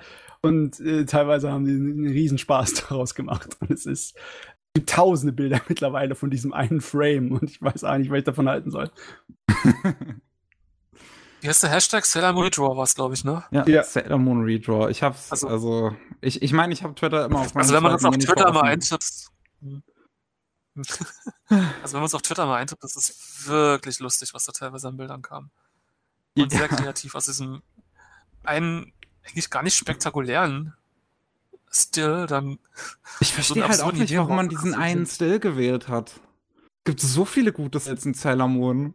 Glaube, es ist, das Witzige ist, dass gerade, dass es nichts Besonderes eigentlich ist. Und dass es quasi dann nachträglich durch, äh, mit Bedeutung aufgeladen wird, wenn du da also deine eigene Sache gedacht, Als ich davon gehört habe, habe ich zuerst gedacht, hat Sailor Moon irgendwas Neues produziert und äh, die Leute sind gerade wegen einer bestimmten Szene total am Durchdrehen, die irgendwie äh, ja, so das Internet aufgeweckt hat, aber nee, es ist einfach nur sehr organisch passiert, so aus dem Nichts heraus, eine Welle. Ja, das ist Twitter. Das ist, erinnert mich an, was war es, Bausett. Und das hat mich ein bisschen erinnert. okay, das hat auch wenigstens einen Grund gehabt, ne? Ich meine, Sex sells, ja.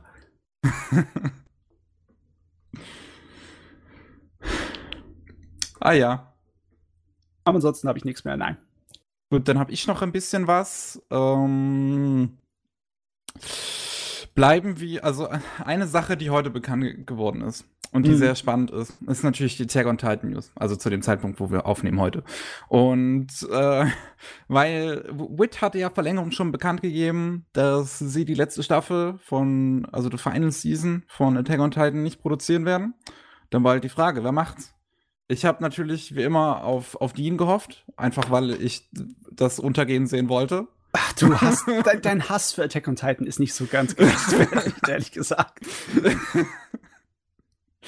Ich hätte es halt so lustig gefunden. Vor allem, ich, ich, ich hätte es einfach so gern gesehen, wie es dann ausgesehen hätte. Ach Gott, ey. ähm, aber jetzt ähm, wird halt bekannt gegeben, Mappa übernimmt. Es gab ja irgendwie zuerst Gerüchte, dass es Production IG übernehmen würde, weil Wit Studio ist halt eine Tochterfirma von IG. Mhm. Ähm, und nee, so gar nicht. Mappa macht's, weil weil Mappa ist halt. Mappa ist auch irgendwie so, so, so, so dieses Studio, die machen einfach, habe ich das Gefühl. Weil die machen ja so viel gleichzeitig. Ich, also, wie schaffen die das überhaupt? Ja. Wie, wie, viele, wie viele Studios müssen die intern haben? Ja, wahrscheinlich haben die gar nicht wirklich einen internen Studios in Anführungszeichen, sondern die haben nur äh, Doch, so ein A1-Studio, ne? Die einfach, die einfach die ganze Zeit Auftragarbeit machen. Die haben halt Organisationsmonster, die haben verschiedene Gruppen, die dann genau wissen, wie sie das zu, ordnen, äh, zu ordnen haben und dann holen die sich die Zeichner, die sie brauchen und geben die Gas.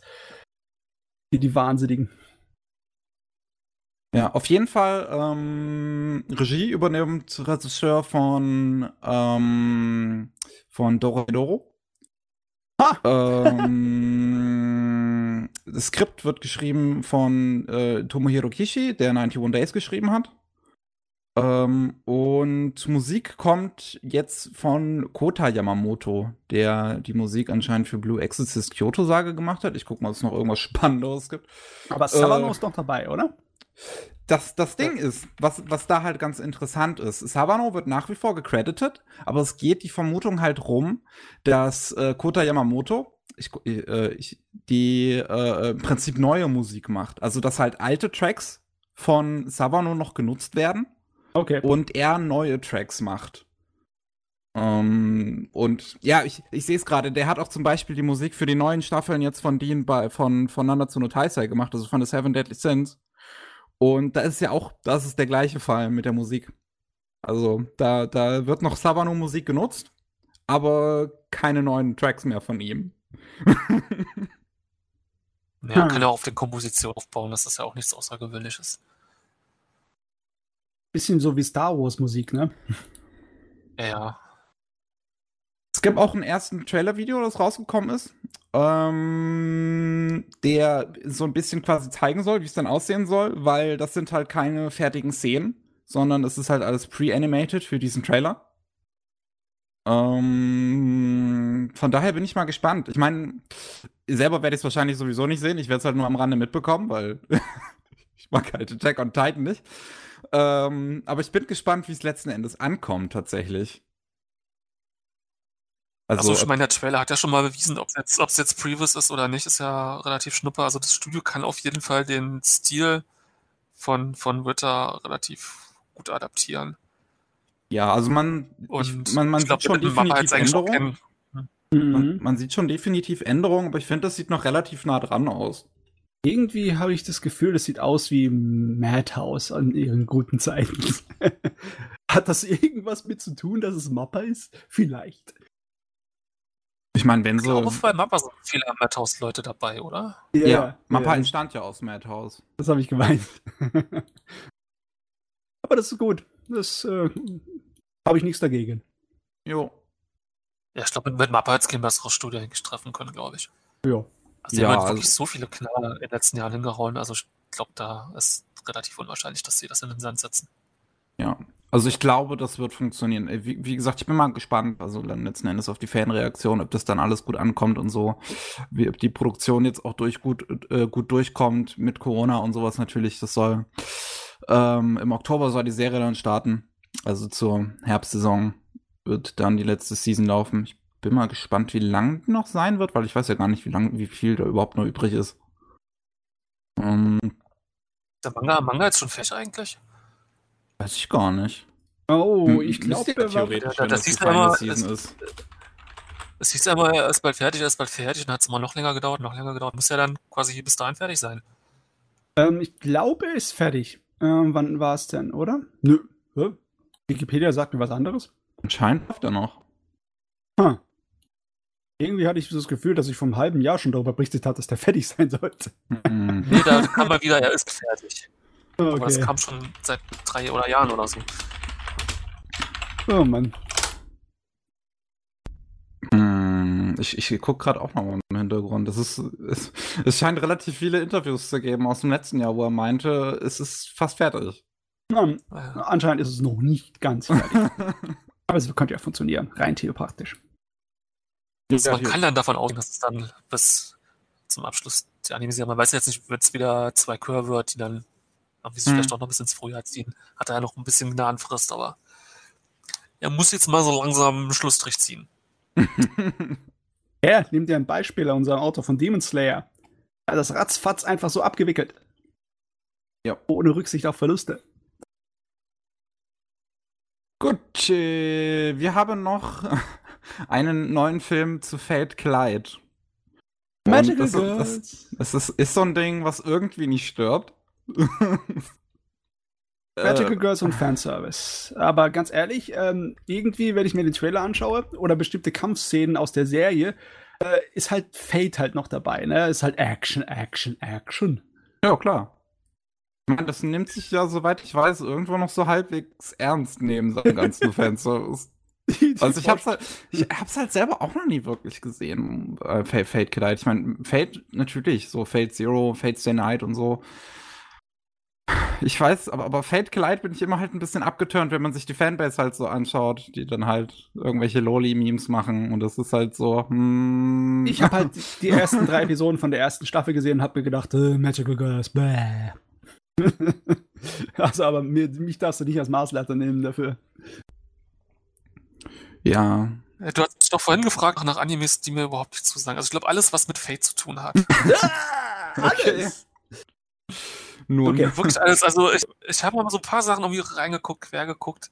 Ich finde, die, die Action-Szenen sehen teilweise echt grandios animiert aus, aber alles, was dazwischen passiert, ist so dermaßen langweilig. also Fate Zero, Fate Zero ist so gut geschrieben. So, ja. gut. Naja. Ich weiß nicht, vielleicht eigentlich meine Welt. Also man kann, man, man kann ja auch nicht alles mögen. Ja, Gott sei Dank. Müssten wir ja alles gucken. Es ist wäre heutzutage ein bisschen anstrengend, alles zu gucken. ja. äh, aber was, wozu wir auch noch neue News haben, ist der Anime zu Dragon Quest, The Adventure of Die. Ähm, da hatten wir schon vor längerer Zeit eine Kündigung mit einem kurzen Teaser so und es war halt, uh, hier, neue Dragon Quest Anime. Ähm, und mittlerweile gibt es ein, ein Datum, zwar Oktober, und es gibt auch Video-Footage. Wenn ihr auf den Link geht, den ich verlinkt habe in unserem Dokument, dann ist unten so eine, steht halt unten so Link 1, 2, 3 in, in Klammern. Und wenn ihr da auf Link 1 drückt, dann kommt ihr da auf ein Twitter-Video, wo halt Footage ist, ähm, so ein bisschen. Also ein bisschen mehr Footage, dass man halt auch ordentlich beurteilen kann, statt die 15 Sekunden an, an Teaser darunter.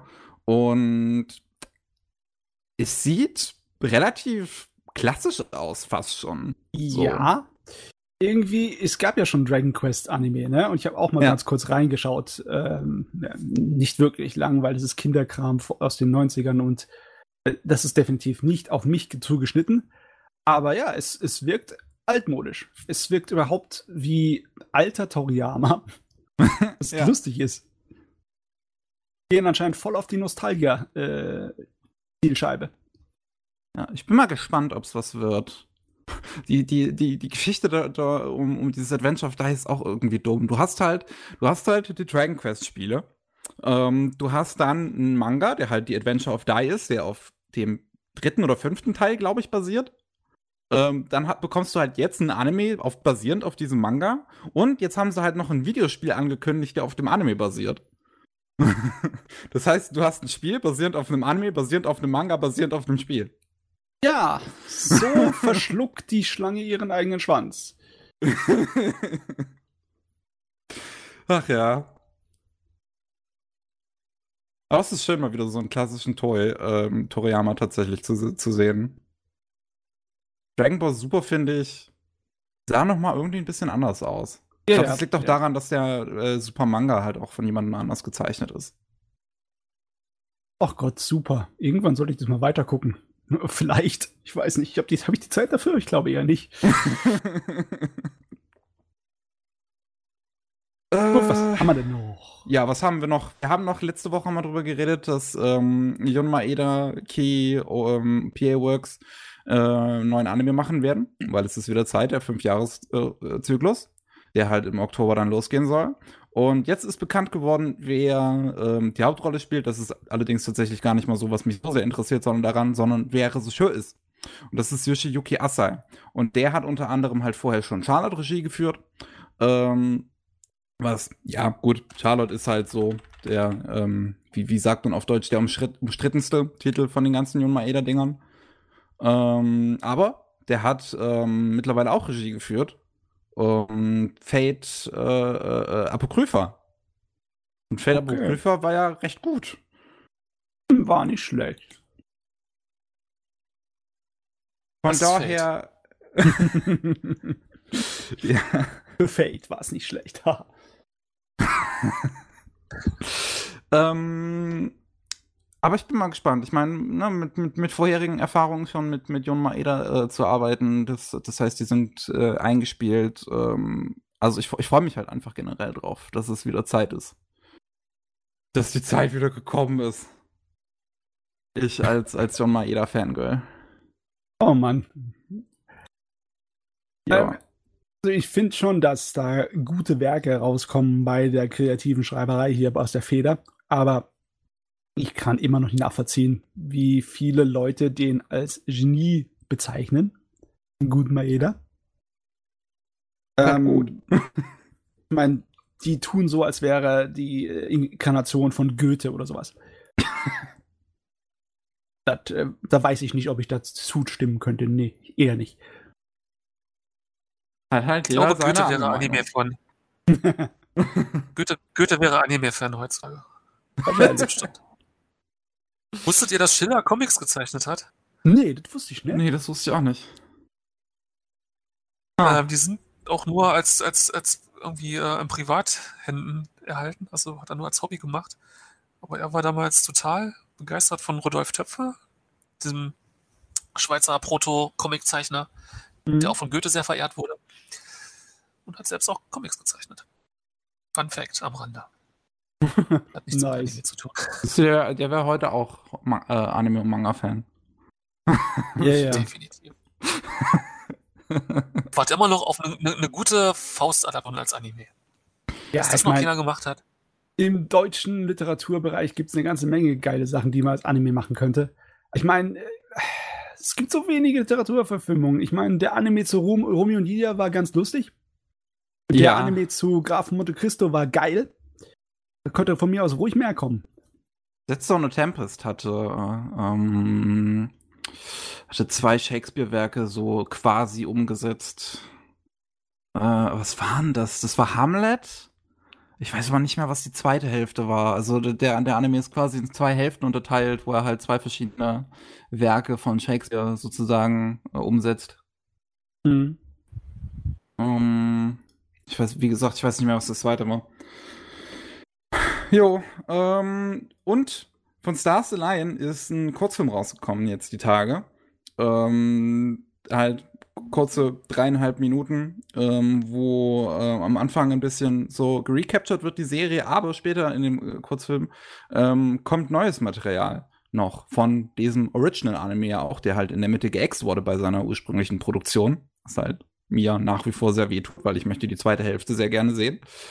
Ähm, und äh, ja, das spielt irgendwie zwei Jahre nach der Serie. Man sieht halt noch ein bisschen, bisschen mehr Drama. Es, ist, es, es wirkt fast schon wie so eine Art Trailer-Teaser, der einem heiß machen soll auf mehr, weil man halt merkt, dass die Konflikte der Hauptfiguren sich noch nicht so ganz gelöst haben. Ähm, und könnte jetzt beides sein, nicht wahr? Könnte einfach nur äh, so eine Stolzsache sein. Im Sinne von, jetzt haben wir den Scheiß schon produziert, jetzt machen wir ihn auch fertig und zeigen ihn auch, weil wir sind kreative Köpfe und wir wollen den Scheiß zeigen. Oder es kann auch so äh, im Sinne von wegen, schaut mal, wir haben da noch mehr, so ein bisschen ein Log-Video sein für potenzielle Investoren. Ne? Wer weiß, was es wirklich ist. Soweit ich weiß, weiß ist die Serie aber in Japan ziemlich gefloppt. Was halt sehr traurig ist, weil es ist so gut. ich finde Stars Align ist so gut. Mann. Warum wird mir immer das, warum werden mir immer die schönen Dinge genommen im Leben? Ja, die Welt ist grausam. Ja, finde ich auch. oh, kommen wir weiter. Wir haben passend, haben wir zwei Casenius passend zu unserem Gast heute.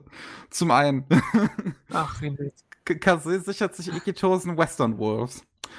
A, auch wieder mal so ein Franchise, was einfach nicht sterben will. Das kapiere ich auch nicht, warum das nicht noch lebt, aber es gibt's.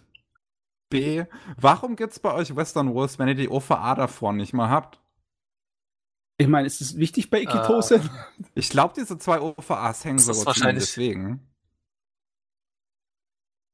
Ja, da bin ich nicht genug drin.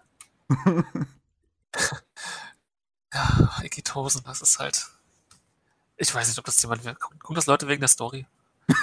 ich habe das ähm, angefangen damals, das Manga zusammen und das Anime zu schauen, weil ich äh, Kampfkunst-Fan bin und ich fand das sowieso die Idee geil. Lauter Mädels, mhm. die im Endeffekt ähm, alte chinesische Heldenromane im, im, echten Leben umsetzen und die sich mit übernatürlichen Kampfküsten messen, dachte ich mir, ja, genial. Wozu, warum sind die ganzen Panty-Shots hier drin? Brauche ich den Scheiß? Und ja, dann habe ich gemerkt, was ich mir da reingezogen habe. also ich glaube, kann jetzt nicht aus Erfahrung sprechen, aber ich glaube, Western Wolves ist, man versteht es auch jetzt, ne, die, die OVA, die davor kam. Gerade wenn man mit den, mit den alten Serien vertraut ist. Aber lagert mich nicht drauf fest, Ekitosen ist echt nicht mein Spezialgebiet. haben auch die Sachen, die damals rauskamen bei uns, das war auch, äh, bevor ich quasi angefangen habe, bin ich bisher drum herum gekommen, mich damit mehr zu beschäftigen. Also ganz ehrlich, das, das die Serie ist, ist inhaltlich unglaublich schwer durchzuschauen. Also ich fand es sehr schwer, da durchzuschauen wenn man keine Ahnung hat. so viel davon. von dem chinesischen Original, von der Art und Weise, wie da äh, der Kräftebalancen ist und was für Fraktionen es da gibt. Da werden ja so viele Namen an den Kopf geschmissen. Wenn du keine Ahnung davon hast oder nicht vorbereitet davon bist, blickst du da nicht durch. Äh, ich meine, halt, äh, ich mein, wenn, wenn, du, wenn du mehrere Folgen Ikitosen schaust, bist du dann überhaupt noch dran interessiert mit dem ganzen chinesischen Kram oder guckst du halt einfach nur wegen der Brüste? Äh, die Brüste sind eigentlich nur Mittel zum Zweck, damit du nicht schreiend wegrennst, weil du nicht kapierst, worum es geht. Verstehe ich aber nicht an so vielen Serien. Ich meine, ist doch klar, warum man das, für wen man das macht. Äh, mit welchen stilistischen mhm. ähm, Vorgaben da hantiert wird. Warum sind die dann immer so endlos kompliziert? Ich kapiere es auch nicht. Also nicht immer, aber öf öfter, ja. Also ich meine, niemand erwartet von, von der Edgy-Serie äh, jetzt irgendwelche revolutionären Story-Konzepte. Und die gibt es ja auch nicht. Also es, es tatsächlich hm. das Storytelling-Niveau ist ja meistens relativ scheiden. Aber dann wird das mit, äh, mit, mit, mit äh, 1000 Worldbuilding zugekleistert noch und referenziert zur Referenz dazu und dazu ist ja Ikitosen, ja, ist ja nicht nur edgy, ist ja auch edgy, also im Sinne von wegen kantig ohne Ende. Gewaltvorstellungen und äh, ja, tragischen Schicksalen und lauter Rahmen. Das ist ja ein seltsames Ding. Aber es lebt. Weil es sich halt wahrscheinlich immer noch verkauft. Wahrscheinlich immer noch gerade in Deutschland, wo halt Edgy leider sehr groß ist. also wie gesagt, für den, für den Spaß an der Sache, also ich sehe auch eigentlich wirklich als ein Erotik-Genre, es ist eigentlich eher ein Comedy-Genre, üblicherweise. Und, ähm, ja, ich, ich meine, es kommt schon. So, solange es unterhaltsam ist, verstehe ich aber so. Aber Ikitosen ist keine Comedy-Serie. Das ist ernstes Zeug, ganz ernst. Ja, eben darauf, darauf wollte ich gerade hinaus. Sobald Edgy anfängt ernst zu nehmen, bin ich irgendwie raus. kann man sowas haarsträubendes ernst nehmen. Also für den, für den, für den Comedy, für den Gag dahinter gerne. Und so, so ein Daimidala oder auch größte Teile von Highschool, die, die, das macht schon einfach Spaß, auch jetzt mit der, mit der Brustgröße nichts unbedingt was anfangen kann.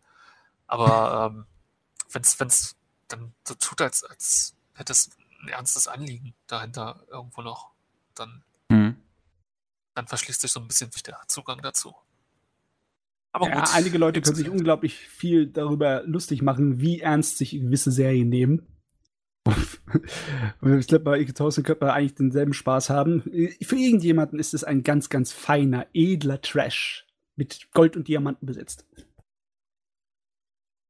Aber ich bin da raus. Ich will nicht abstreiten. jo, und wir haben noch, ähm, Kase startet eine eigene Online-Convention. Und zwar am 20. Juni. Und warum wurden wir bisher noch nicht eingeladen, Michi? Also, nee, du kannst ja vielleicht selber mal kurz sagen, was ihr, davor, äh, äh, was ihr da geplant habt. Kase Connect soll das Ganze heißen. Und ehrlich gesagt, habe ich jetzt noch nicht so ganz herausfinden können, was es jetzt wirklich soll. Also es wird ein Livestream halt an dem Tag. Aber was, was wollt ihr in diesem ja. Livestream machen? Ähm, also das ist jetzt im Moment alles noch nicht so ganz fest, weil im Moment noch ein bisschen auf der Kippe steht, wie, inwieweit wir eigentlich in unseren Büros aktuell filmen können. Mhm. Ähm, aufgrund von Abstandsverordnungen, die jetzt auch von, von US-Seite nochmal vorgegeben wurden, ist jetzt alles ein bisschen schwieriger geworden. Eigentlich grundsätzlich soll es einen Livestream geben mit ähm, quasi so ein paar kleineren Spielen und ein paar Panels, was man so irgendwie vor Kamera machen kann. Ähm, ich bin jetzt noch nicht ganz genau auf dem Laufenden, was jetzt das aktuelle Konzept war, weil ich jetzt letzte Woche im, im Urlaub war. Ähm, unsere E-Managerin Aline ist da gerade dran am Rödeln und alles organisieren. Und wir schauen mal, was es am Ende dann wird. Ähm, wir werden dann sicherlich, sobald steht, was und wie wir eigentlich umsetzen können, dann auch ein Programm veröffentlichen. Hm? Im Moment kann ich leider noch nicht viel mehr dazu sagen. Also es sollte es nicht vielleicht am Maßstab der Digikomi messen. Die hat er ja doch ganz gut vorgelegt. Ähm, muss ich auch nochmal mal Rückblick sagen, wo wir gerade davon reden. Wir haben es ja vorhin schon mal kurz angesprochen. Also was, was die Digikomi da in, ich glaube, sechs Wochen haben die daran gearbeitet, auf die Beine gestellt haben. Das ja. ist schon ja. äh, absoluter, absoluter Wahnsinn gewesen. Also auch dann mit, dem, mit der äh, Virtual Area den ganzen Programmsachen, die sie da haben. Ja, die Kase So ein bisschen wie die, wie die. Kommt jetzt in drei wie, Wochen. Wie die, ne? äh, ja. Ein bisschen Zeit ist noch. Da muss man echt äh, ähm, dann hinter muss man dran sein mit den Infos. Muss man selber nachgucken, wenn man wissen will, was da abläuft, weil die drei Wochen sind schnell um. Ja, es kommen auf jeden Fall noch ein paar News dazu. Das werden wir nochmal in die Öffentlichkeit tragen. Also wird auf jeden Fall ein paar Spielformate, ein paar interaktive Formate und sowas auf jeden Fall mhm. alles geben. Mal gucken, oh. was das Event-Team da noch so ausgeht hat. Sind wir mal gespannt. So, mit meiner Liste sind wir dann auch durch. Ja, wunderbar. Und wir können glatt zu dem Kram kommen, den wir in letzter Zeit so geguckt haben. Wollen wir das machen oder wollen wir nicht erst Pause machen? Wir jetzt schon Pause machen? Ich würde sagen, wir können noch ein, zwei Titel und dann Pause. Okay, okay. Also, okay. Alten ich, muss mal, ich muss mal kurz, kurz meine Raubtiere füttern. schon wieder auf der Nase rum. Ah, ja. Ich will auch was kaputt machen. Deswegen wäre ich mal für fünf Minuten weg. Ich hätte auch gern wieder eine Katze. Na gut, dann machen wir jetzt Pause, wenn du sowieso weg bist. okay, dann ähm, hören wir uns gleich wieder. Willkommen zurück zum 139. Anime Slam Podcast. Wir wollen jetzt über die Anime reden, die wir in letzter Zeit so gesehen haben. Und ich wollte tatsächlich mal anfangen, weil wir dann auf ein Thema quasi kommen können, was wir eben noch ein bisschen hatten. Und zwar ähm, die Digikomi. Da hatten ähm, wir, also ähm, ich war unter anderem dabei, Michi war dabei, äh, der liebe Anime-Spiegel war dabei und auch René von Crunchyroll. Und wir hatten ein Panel zum Thema Darling in the Franks ähm, am Sonntag. Mhm. Und äh, dementsprechend habe ich das tatsächlich auch zum ersten Mal fertig gesehen. Ich habe das vorher auch selber tatsächlich noch gar nicht fertig gesehen. Ähm, was eher daran lag, dass ich halt nicht so gut bin, wöchentlich zu gucken. das, es ist halt damals irgendwann bei mir hinten runtergefallen. Ähm, aber jetzt habe ich es endlich fertig geguckt und ich muss sagen, also als ich diese, als diese Anfrage kam, ich weiß jetzt gar nicht mehr, war das von René oder war das von Anime Spiegel zum ersten Mal, ähm, bezüglich des, des, des Panels, hatte ich auch, hatte ich zuerst so ein bisschen meine Bedenken, soll ich da jetzt Ja sagen? Soll ich jetzt, soll ich jetzt da mir für äh, Darling in the Franks doch mal fertig angucken? Weil das ist ein Anime, der halt im, im, im Internet sehr viele Meinungen hervorgehoben hat.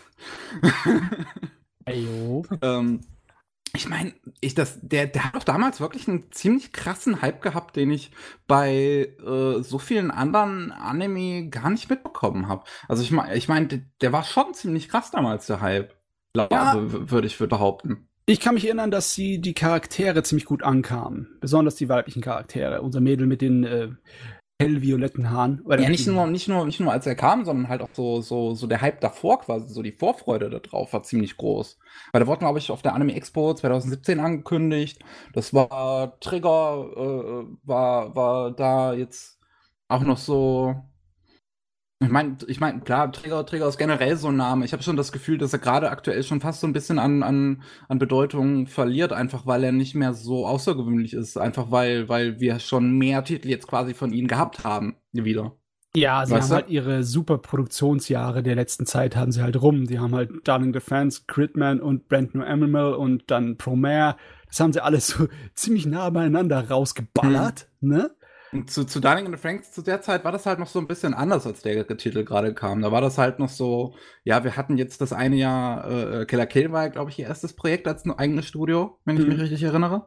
Und dann halt erst ein Jahr später kam, glaube ich, ähm, wie, wie hieß denn das nochmal?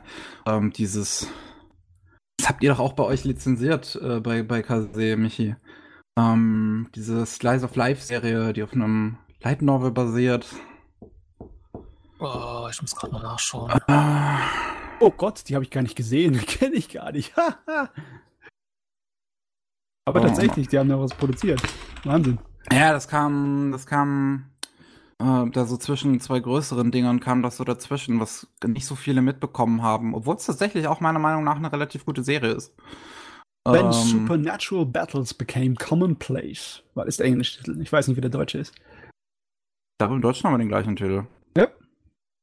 Ja. Oh, ich, ich, ich, ich suche gerade nochmal die Abkürzung, die kennen nämlich viele. Inobato, genau. Inobato ist so die Abkürzung, ah, die den meisten die Serie wahrscheinlich was sagt. Ja, stimmt. Ja, ja, ja, ja. Ja, die kam dann halt ein Jahr nach Killer Kill, dann, ähm, ich schaue jetzt gerade nochmal, kam danach noch irgendwas Größeres? Da kam Luluko, aber das war eine kleine Sache. Ja, Luluko war eine kleinere Sache, die dann 2016 erst kam, also auch zwei Jahre nach Inobato ähm, die international schon, schon angekommen ist, würde ich, würd ich mal behaupten. Kiss war auch so einigermaßen zumindest. Ähm, dann hatten wir halt Little Witch Academia, wo die, wo ich Trigger zum ersten Mal so international, glaube ich, auch richtig groß nochmal geworden ist, weil das auf Netflix rauskam und das halt einen sehr großen Hype hatte, auch da durch die, durch die Filme vorher schon. Und darauf sollte dann halt Darling in the Franks folgen. Und deswegen, deswegen war, glaube ich, zu der Zeit der Hype um die Serie so, so riesig damals. Du meinst, ähm, weil sie von Academia kam? Ja, ja. Würde ich, würde ich glatt schon sagen. Ähm, und ich meine, er war so riesig, dass er mich dazu bewegt hatte, mal zu versuchen, wöchentlich zu schauen, was halt oh. bei mir nicht funktioniert hat, aber ich hab's versucht. Äh, was jetzt lustig ist, als die Serie zum ersten Mal kam und ich die ersten paar Episoden gesehen habe, dann habe ich doch gleich nach Evangelium geschrien, ne? Und du mhm. hast im äh, Zwischendurch hast du Evangelium jetzt auch mal gesehen, Michi? Ja. Und kannst jetzt verstehen, warum ich Evangelium geschrien habe? Mindestens in gewissen oberflächlichen Parallelen? Ja. Ähm, tatsächlich, ja. Das, das, das Ding ist, Evangelion hatte ich auch zum ersten Mal in Vorbereitung auf dieses Panel dann gesehen, weil das halt so, so mitschwang, dieses Thema sozusagen. Ähm, und ähm, wir haben dann im Panel ja halt so, so über, über ähm, ähm ich sag mal, die, die, tiefere Thematiken, auf die wir gleich noch eingehen können, gesprochen. Ähm, und ja, ich sehe es. Also ich erkläre erst mal kurz, worum es geht. Ähm, mhm. Darling in the Franks spielt halt irgendwie in der Zukunft und die Menschheit äh, lebt nur noch in so ähm, laufenden Kuppeln und ähm, ist so, so unter, unterteilt in halt eine große Stadt in der Mitte, wo die Erwachsenen wohnen und ähm, einen kleinen Bereich für die Kinder, die die Franks steuern. Die Franks sind halt Mecker, die relativ feminin aussehen ähm, und ähm, von, von zwei Piloten jeweils gesteuert werden, jeweils ein Junge und ein Mädchen. Und ähm, die, die halt auch ihre festen Rollen darin haben. Also das Mädchen ist halt vorne der äh, die Piste ähm, und der Pilot ist der Stamen. Und das ist halt, die, die sind halt im Cockpit positioniert wie, wie beim Doggy Style. Ähm, und ja, das ist dann, glaube ich, das, das dann, als die, als, als die erste Episode kam, was dann halt gehen so, so, so, so die erste Episode war dann, glaube ich, schon so einer dieser großen Punkte, wo dann, wo dann es halt die Weiße wurde. Sag ich jetzt mal. Mit den, mit den ganzen Sexmetaphern und so, die dann halt da drin sind in der Serie. Ähm, und ja, letzten Endes geht's halt um, um Team 13, eine äh, Gruppe Jugendlicher, die halt, äh, weil halt die Piloten von den Franks nur Kinder sein können, aus Gründen, die man dann halt in der Serie später auch erfährt, ähm, äh, die ja gegen die äh, Kyoryu Kyor, äh, kämpfen müssen. Kleiner, Kritik, kleiner Kritikpunkt an der Stelle. Ich habe den deutschen Dub gesehen. Ich finde den auch ähm, gut, muss ich sagen, größtenteils ähm, gerade in, in der Hauptbesetzung, ähm, ähm, also, ah, wie heißt er nochmal? Maximilian Belle als äh, Hero. Passt ganz gut, finde ich. Ähm, Zero Two, meiner Meinung nach, nicht kam, kam der Charme nicht ganz so gut rüber wie im Japanischen. Das Ding ist aber mein, mein, mein, mein Kritikpunkt, dass man das äh, Kiryu nicht eingedeutscht hat.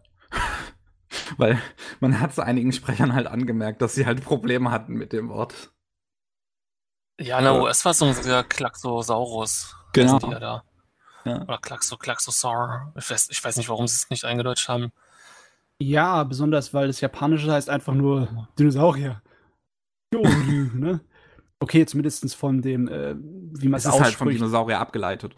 Die, die Schriftzeichen sind was anderes, mhm. aber ja.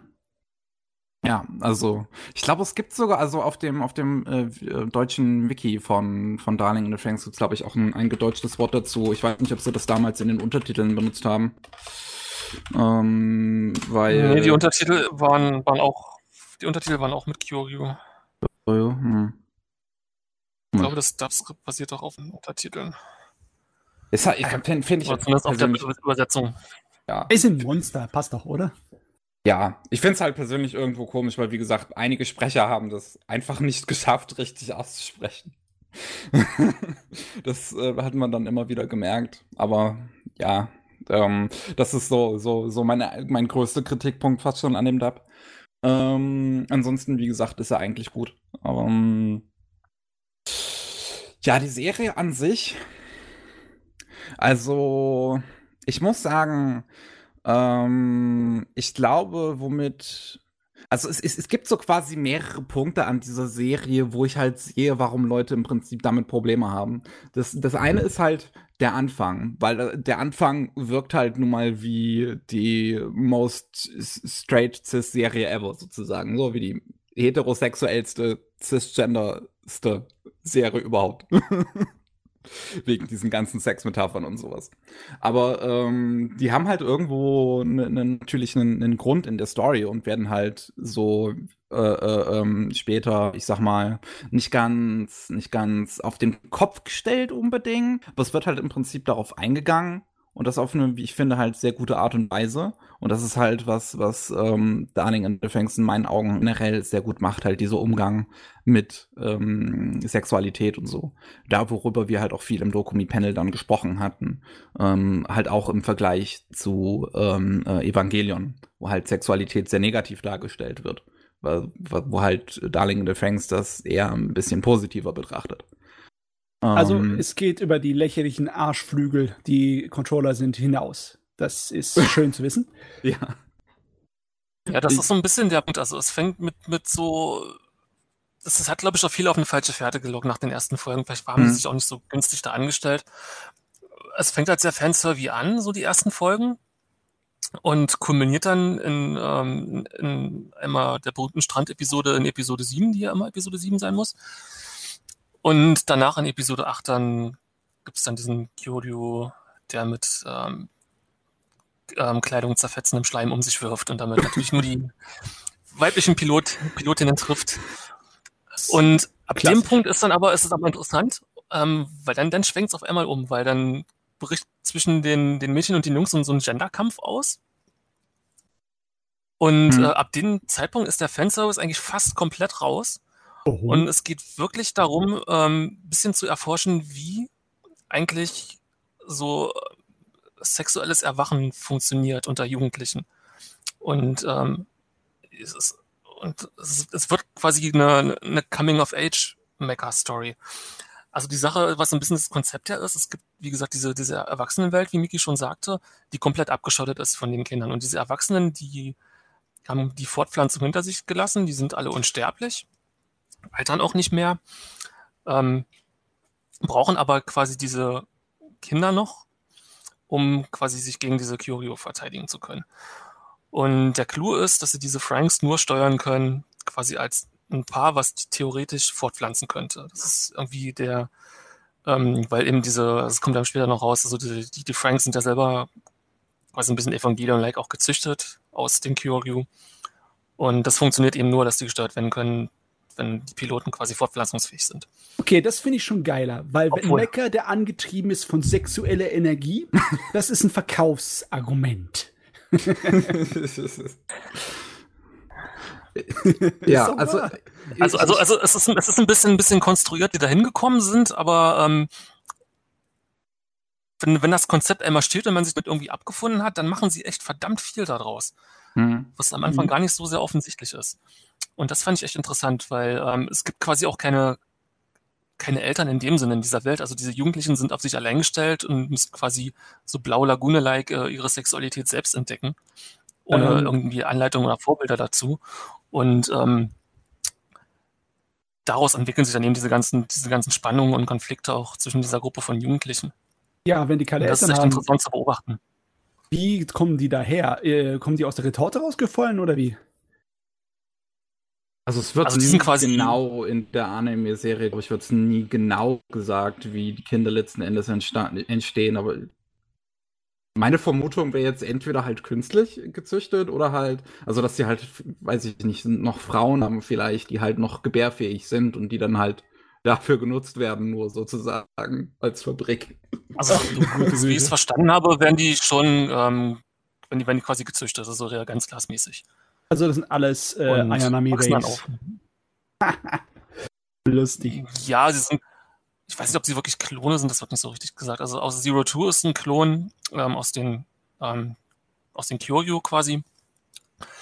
Ähm, was mit den Kindern ist, ist so genau nicht gesagt, wie, also wie genau. Ja. Oder was quasi der, der, das, Vorbild dafür ist auch nicht so wichtig. Also die sind schon alle individuell, das ist, das ist auf jeden Fall wichtig.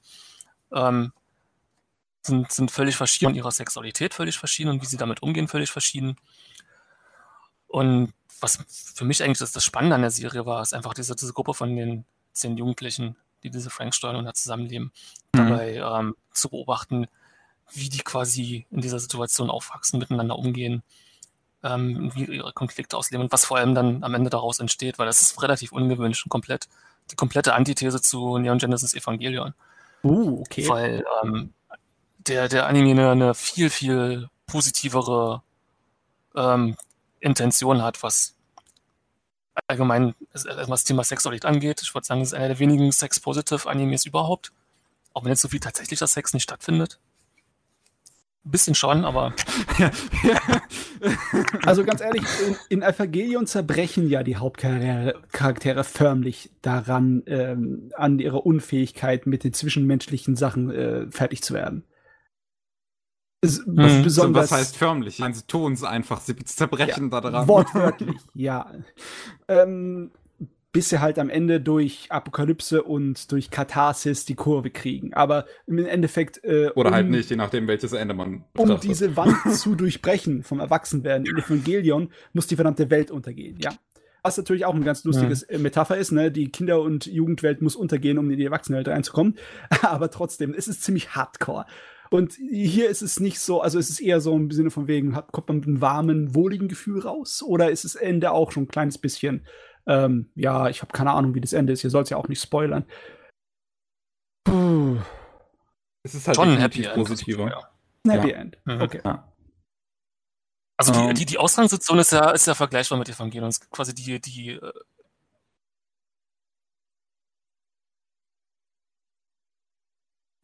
die Eltern haben die Kinder irgendwie sind komplett distanziert, ähm, die Kinder verraten, sind abwesend und die Kinder sind quasi nur noch als, als Werkzeug da, um quasi diese, diese alten Machtstrukturen und Machtfantasien der Erwachsenen aufrechtzuerhalten. Und versuchen dann daraus sich zu emanzipieren, was bei Evangelion dann eben am Ende der Welt endet. Und ähm, bei, bei Darling in Franks ist es eben anders, da ist es eher so ein, so ein, so ein Wiedererdecken, quasi wie so ein, wie so ein, wie so ein ähm, quasi wirklich utopischer Naturzustand, der sich dann am Ende daraus kristallisiert. Oh, okay mag das Ende tatsächlich sehr gern, muss ich sagen. Es gibt, also auch da ist wieder so ein Punkt, wo die Serie halt so ein bisschen äh, ähm, gespaltene Meinungen hervorgehoben hat. Ähm, weil das Ende halt auch so ein bisschen einen auf Goren Lagan macht. Ähm, aber persönlich mochte ich's. ich es. Ich, ich fand's, also, ich kann es nicht unbedingt so sehr verstehen. So vielleicht das, so, so, so die letzte Episode vielleicht, weil sie halt dann doch ein bisschen bisschen dumm wird fast schon. Ich finde halt nicht. Ich, ich, ich, ich, ich meine, es gibt viele dumme Anime, die ich halt sehr gerne mag. Von daher sehe ich das halt nicht als Problem. So, so. Ich, wenn man, wenn man halt Anime schaut, dann muss man halt so eine gewisse, gewisse Dummheit auch, wie soll ich sagen, embracen. Yeah, yeah. ja, es ist, es ist ja auch nicht wirklich eine, eine Dummheit, es ist einfach so eine absolut hemmungslose und ähm, und schamlose Kitschigkeit. Also, ja. Es ist also, wenn du ein Herz für Magical Girl Serien hast, dann könnte dieses Ende wahrscheinlich mehr zu sagen als wow. einigen anderen Leuten, die wahrscheinlich eher ein hartes Mecha-Finale erwartet haben. Du, ja, mein Interesse war relativ hoch gerade eben und dann habe ich das Wort Magical Girl gehört. Komm. Äh, okay, ja, eh, trotzdem, ja. Aber ich meine auch nicht, es kommen ja keine Magical Girls vor, also je nachdem, wie weit man Mecker in die Richtung biegen will. Aber ich glaube, dieses Gefühl ist einfach, dieses Gefühl von, ja, ich meine, Liebe ist halt ein ganz großes Thema an dieser Serie. Eigentlich ist es eher eine, eine, eine Romance-Serie als eine Action-Serie, auch wenn es natürlich noch viele, viele, viele geile Action-Szenen gibt. Es ist halt ähm, einfach ein ja. sehr quatschiges Ende, was halt schon so ein bisschen Gainax-typisch fast ist. Oh, okay. Ja, das auf jeden ja. Fall. Also es ist ja viel, viel, viel Gainax-Team da auch, ne? Also der Animationsregisseur ist der Regisseur von Goren Lagan. Ja. Unter anderem. Der Regisseur der Serie, Atsushi Nishigori, hat halt auch früher bei Gainax gearbeitet, ähm, hat halt das Character Design von Goren Lagann gemacht, ist dann halt später irgendwann von Gainax gegangen zu Cloverworks ähm, und hat da halt Idolmaster Regie geführt. Und Idolmaster ist halt auch eine sehr tolle Serie. Also. Hier, hier, hier. Ja.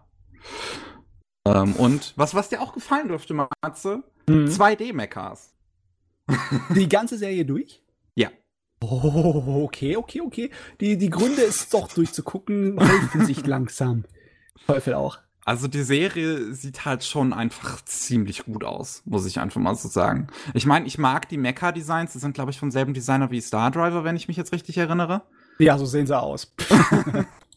und, und ich mag halt auch Star Driver sehr gern.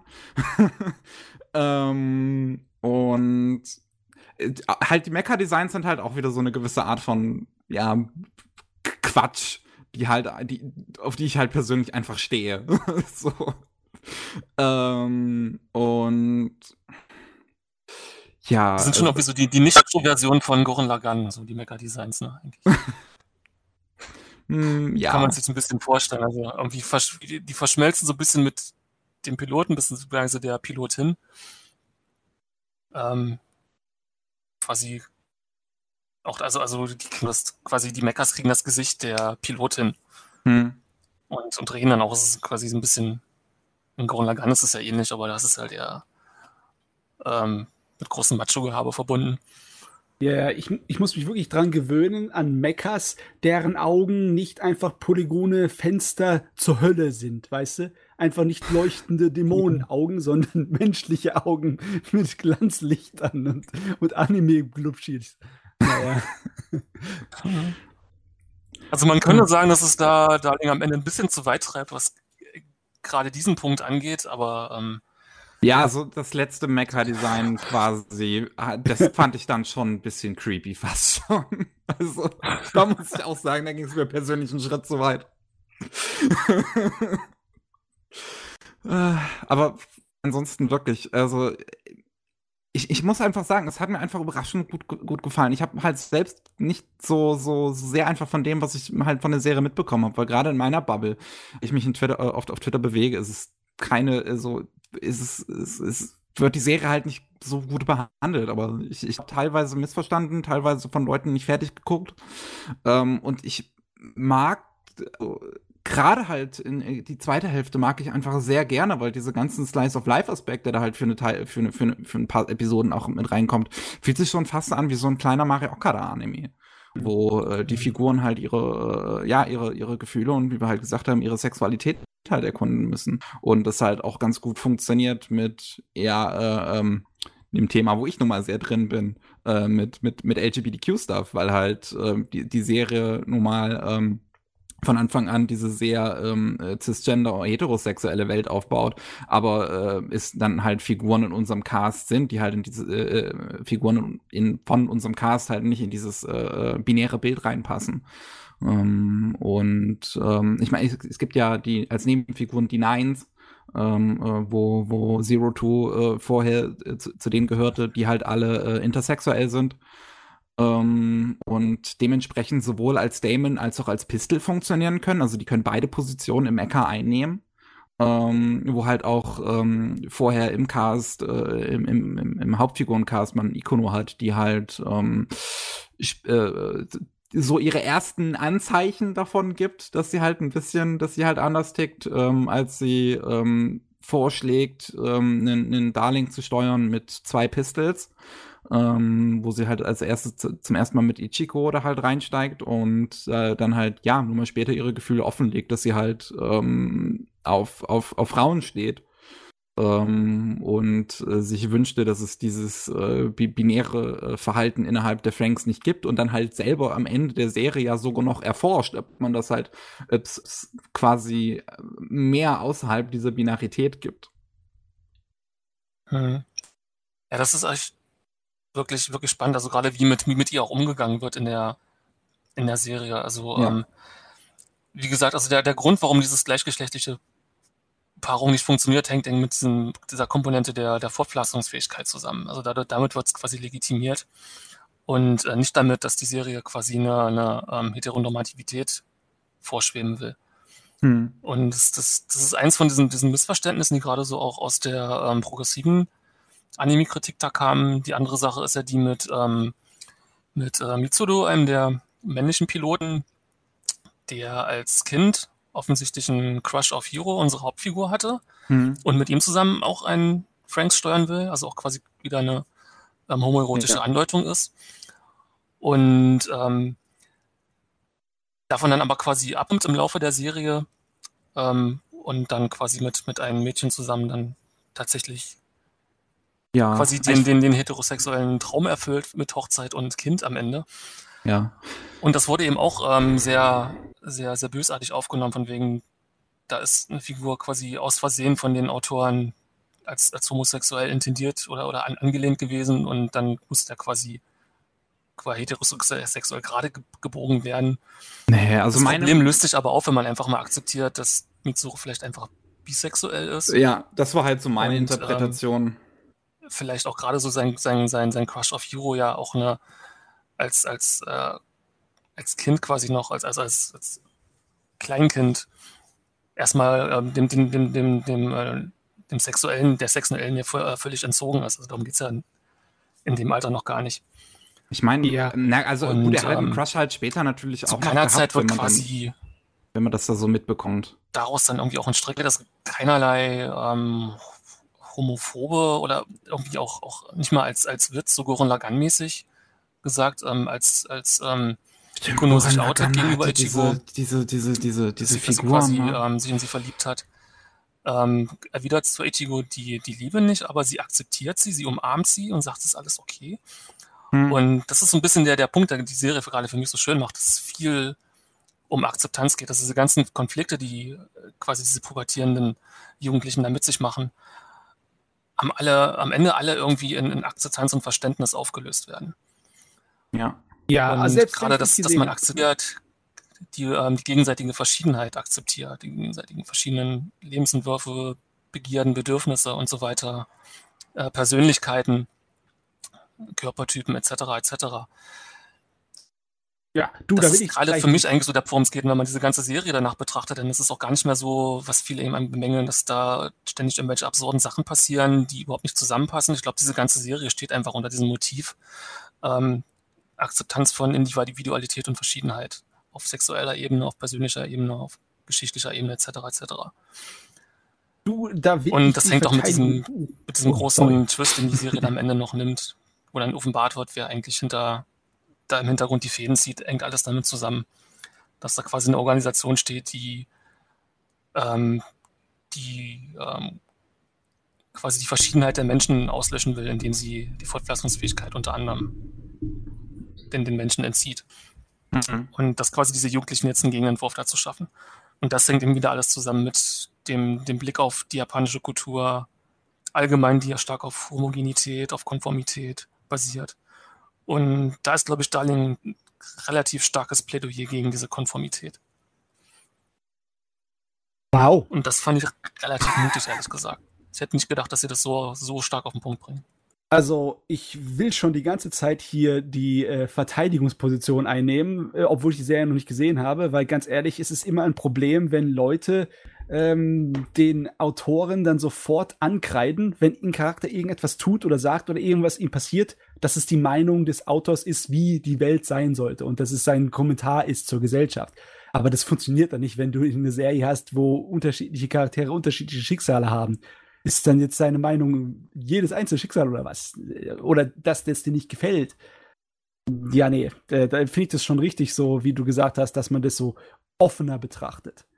Und es ist auch äh, definitiv saumäßig pa viele Parallelen zu Evangelion, nicht nur oberflächlich, sondern auch wenn man tiefgründig geht, ist es auch massenweise.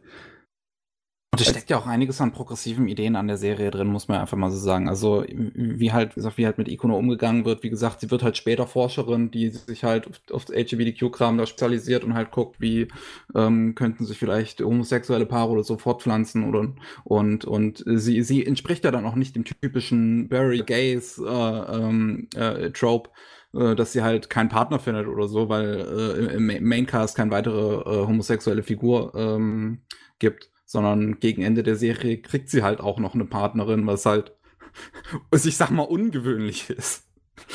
ist da habe ich, glaube ich, in, in meinem Video zu, zu ähm, Omain in your Savage Season, habe ich, glaube ich, darüber mal kurz geredet. Das ähm, ist ja tatsächlich leider ziemlich selten passiert, dass queere Figuren in ähm, Medien allgemein ähm, ein Happy End bekommen. Mhm. Ähm, und hier passiert's. ja, und es, vor allem, es ist bindet ja auch irgendwie wieder zu der ersten Folge zurück, weil die, ähm, die Partnerin, die sie da bekommt, ist ja diejenige, mit der ähm, Hiro zusammen kein Team bilden konnte. Ja. und dann könnte man sich auch fragen, warum ist das so? Lag es vielleicht daran, dass ähm, Naomi heißt sie, glaube ich, mhm. ähm, dass sie vielleicht, vielleicht deswegen nicht auf einer Wellenlänge haben, waren. Uh. Und deswegen quasi diese Synchronität oder was auch immer die da haben müssten, nicht ausbilden konnten. Wow, also ganz ehrlich, vielleicht hätten wir den großen Spoiler-Finger hochhalten müssen, bevor wir angefangen über Franks zu reden.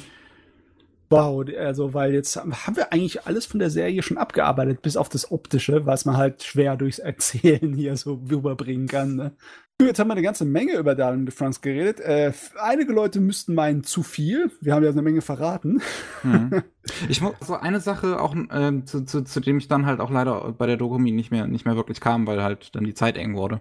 Ähm, aber eine Sache, die ich auch ganz äh, spannend finde und mir definitiv sicher bin, dass das die Intention auch dahinter ist. Weil, also, Zero Two ist eine Figur, die auch in, in, in Transkreisen, sag mal, sehr als, als Idol gefeiert wird. Ähm, obwohl in der Serie selbst sie nie, äh, ich, ich, ich sag mal, so, so, so quer dargestellt wird. Aber das Ding ist halt, dass sie im Prinzip viele Parallelen hat und ähm, also ein Moment, wo, wo es für mich dann halt einfach, wo, wo, wo äh, es mir dann definitiv zu 100% klar wurde, ich hatte vorher schon die Vermutung, wo es mir dann zu 100% klar wurde, dass es definitiv eine Metapher für eine Transfrau ist, ähm, wo sie in einer späteren Episode ähm, darüber reden, ähm, über, über, über das ähm, Kinderkriegen reden weil ähm, das ist auch eine, wie ich finde, sehr spannende äh, Angelegenheit in der Serie, dass halt Kokoro dieses Buch findet, ähm, wie sich Menschen früher fortgepflanzt haben und dann halt ähm, äh, ein Kind bekommen möchte. Ähm, und äh, Zero Two ähm, kann halt mit, mit, mit ihrem Körper kein Kind bekommen und redet halt auch darüber so, ähm, so, so fast schon auf so eine beneidenswerte Art, weil sie halt äh, weiblich gecodet ist, aber halt ähm, trotzdem kein Kind bekommen kann. Ähm, und ähm, im Prinzip halt auch in diese weibliche Rolle reingezwungen wurde von Anfang an von den Forschern. Ähm, sie halt, ja, äh, äh sie, sie, sie ist halt, ist ja dieser Klon, wie wir vorhin gesagt haben, von dem, von dem Kyoryu und, und, und wird halt in so eine menschliche Rolle reingezwungen, die ähm, ihr nicht passt. Und auch, dass die Beziehung zwischen ihr und Hiro so abgelehnt wird, ähm, passt, passt sehr gut in dieses Bild rein. Ähm, weil ja, Menschen aus irgendeinem Grund nicht, nicht, nicht mögen. Wenn jemand cisgender heterosexuell ist, halt mit einer heterosexuellen Frau irgendwie eine Beziehung hat.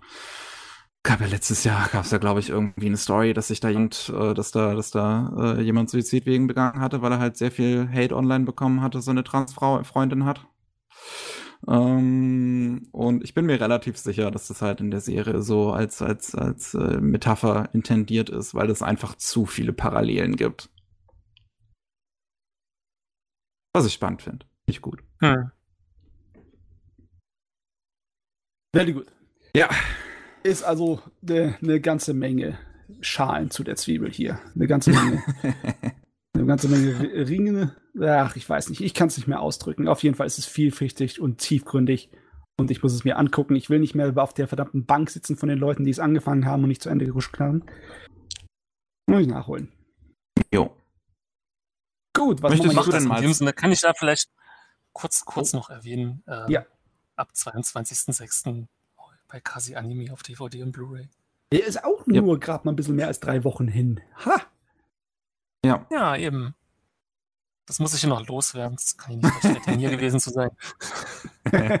es gibt übrigens das, ähm, ähm, es gibt ja so dieses, dieses Kinderbuch, äh, dieses Bilderbuch, was ähm, Zero Two hat, als kleines Kind auch. Und was in, den, in der ganzen Serie immer wieder eine Rolle spielt und immer wieder aufgegriffen wird. Ähm, das wird in der, in der Box auch mit beiliegen. Was echt ein schönes kleines Gimmick ist. Ja, ich mag Gimmicks. Nochmal heute nicht mehr der Standard, dass du irgendwie Bücherchen oder sonst irgendwie was Physisches dabei hast, ne? Das ist immer schön, wenn sowas kommt. Ja, wenn es machbar ist, dann immer klar. Ja.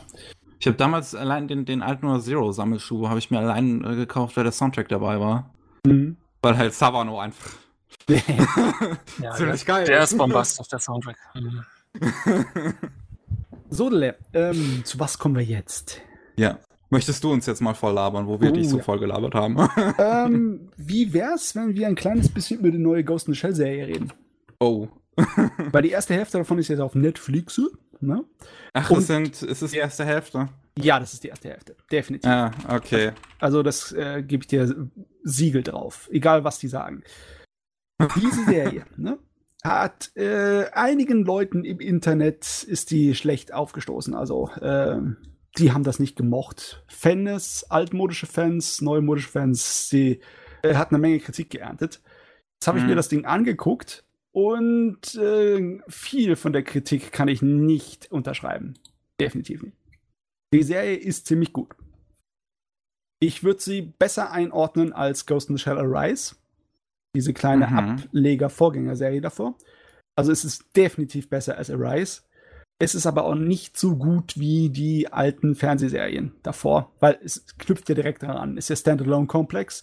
Es ja. ist äh, im Endeffekt ähnlich geschrieben und steht auch äh, dieselben Leute noch wieder hinten dran. Und es hat auch ähnlich gute Aspekte dabei vom Inhalt. Also es ist teilweise sehr, sehr intellektuell ansprechend geschrieben. Uh. Aber es hat auch eine ganze Menge Blödsinn drin. Aber unglaublich viel Blödsinn. Ähm, das Einzige, was ich halt von der Serie jetzt bisher kenne, ist halt äh, eine Szene, die dann halt durchs Internet gegangen ist, von dieser einen äh, Szene in, in so einem Apartment, wo ein nackter Typ halt die ganze Zeit Flips macht. Ja, ich glaube, ich glaub, das muss ich mal erklären. Ne? muss ja das rechtfertigen. Also, die Serie fängt an mit einem kleinen Zeitsprung von dem äh, Universum der alten Fernsehserien und äh, lässt sich natürlich was halbwegs Intelligentes einfallen lassen, weil die Schreiber hinten dran lieben ihren intellektuellen Kram. Äh, die USA haben versucht, in der Zukunft äh, Krieg zu einem Geschäft zu machen, in einer Art und Weise, dass es ihre ganze Wirtschaft auf den Krieg auslegen äh, kann. Sie haben das. Ist das heute anders? Ja, ne, sie haben Sustainable War genannt. Im Sinne von wegen, die wollten eine Maschinerie erzeugen, die, wo sie immer Krieg führen könnten, bis in die Unendlichkeit und davon immer leben konnten. Das war die Idee. Aber äh, es versaut natürlich die ganze Welt und es gibt einen gigantischen Absturz, wirtschaftlichen Absturz und Börsenabsturz, größer als alle Börsenabstürze davor. Und ja, im Endeffekt ist jeder auf der ganzen Welt am Arsch, auch Japan. Äh, und unsere Hauptcharaktere, die Truppe, die früher dann als die Spezialpolizei in Japan gearbeitet hat, die äh, fahren jetzt einfach nur als Söldner durch Amerika, um dort ja ja, die wollen einfach nur etwas, was sie fordert.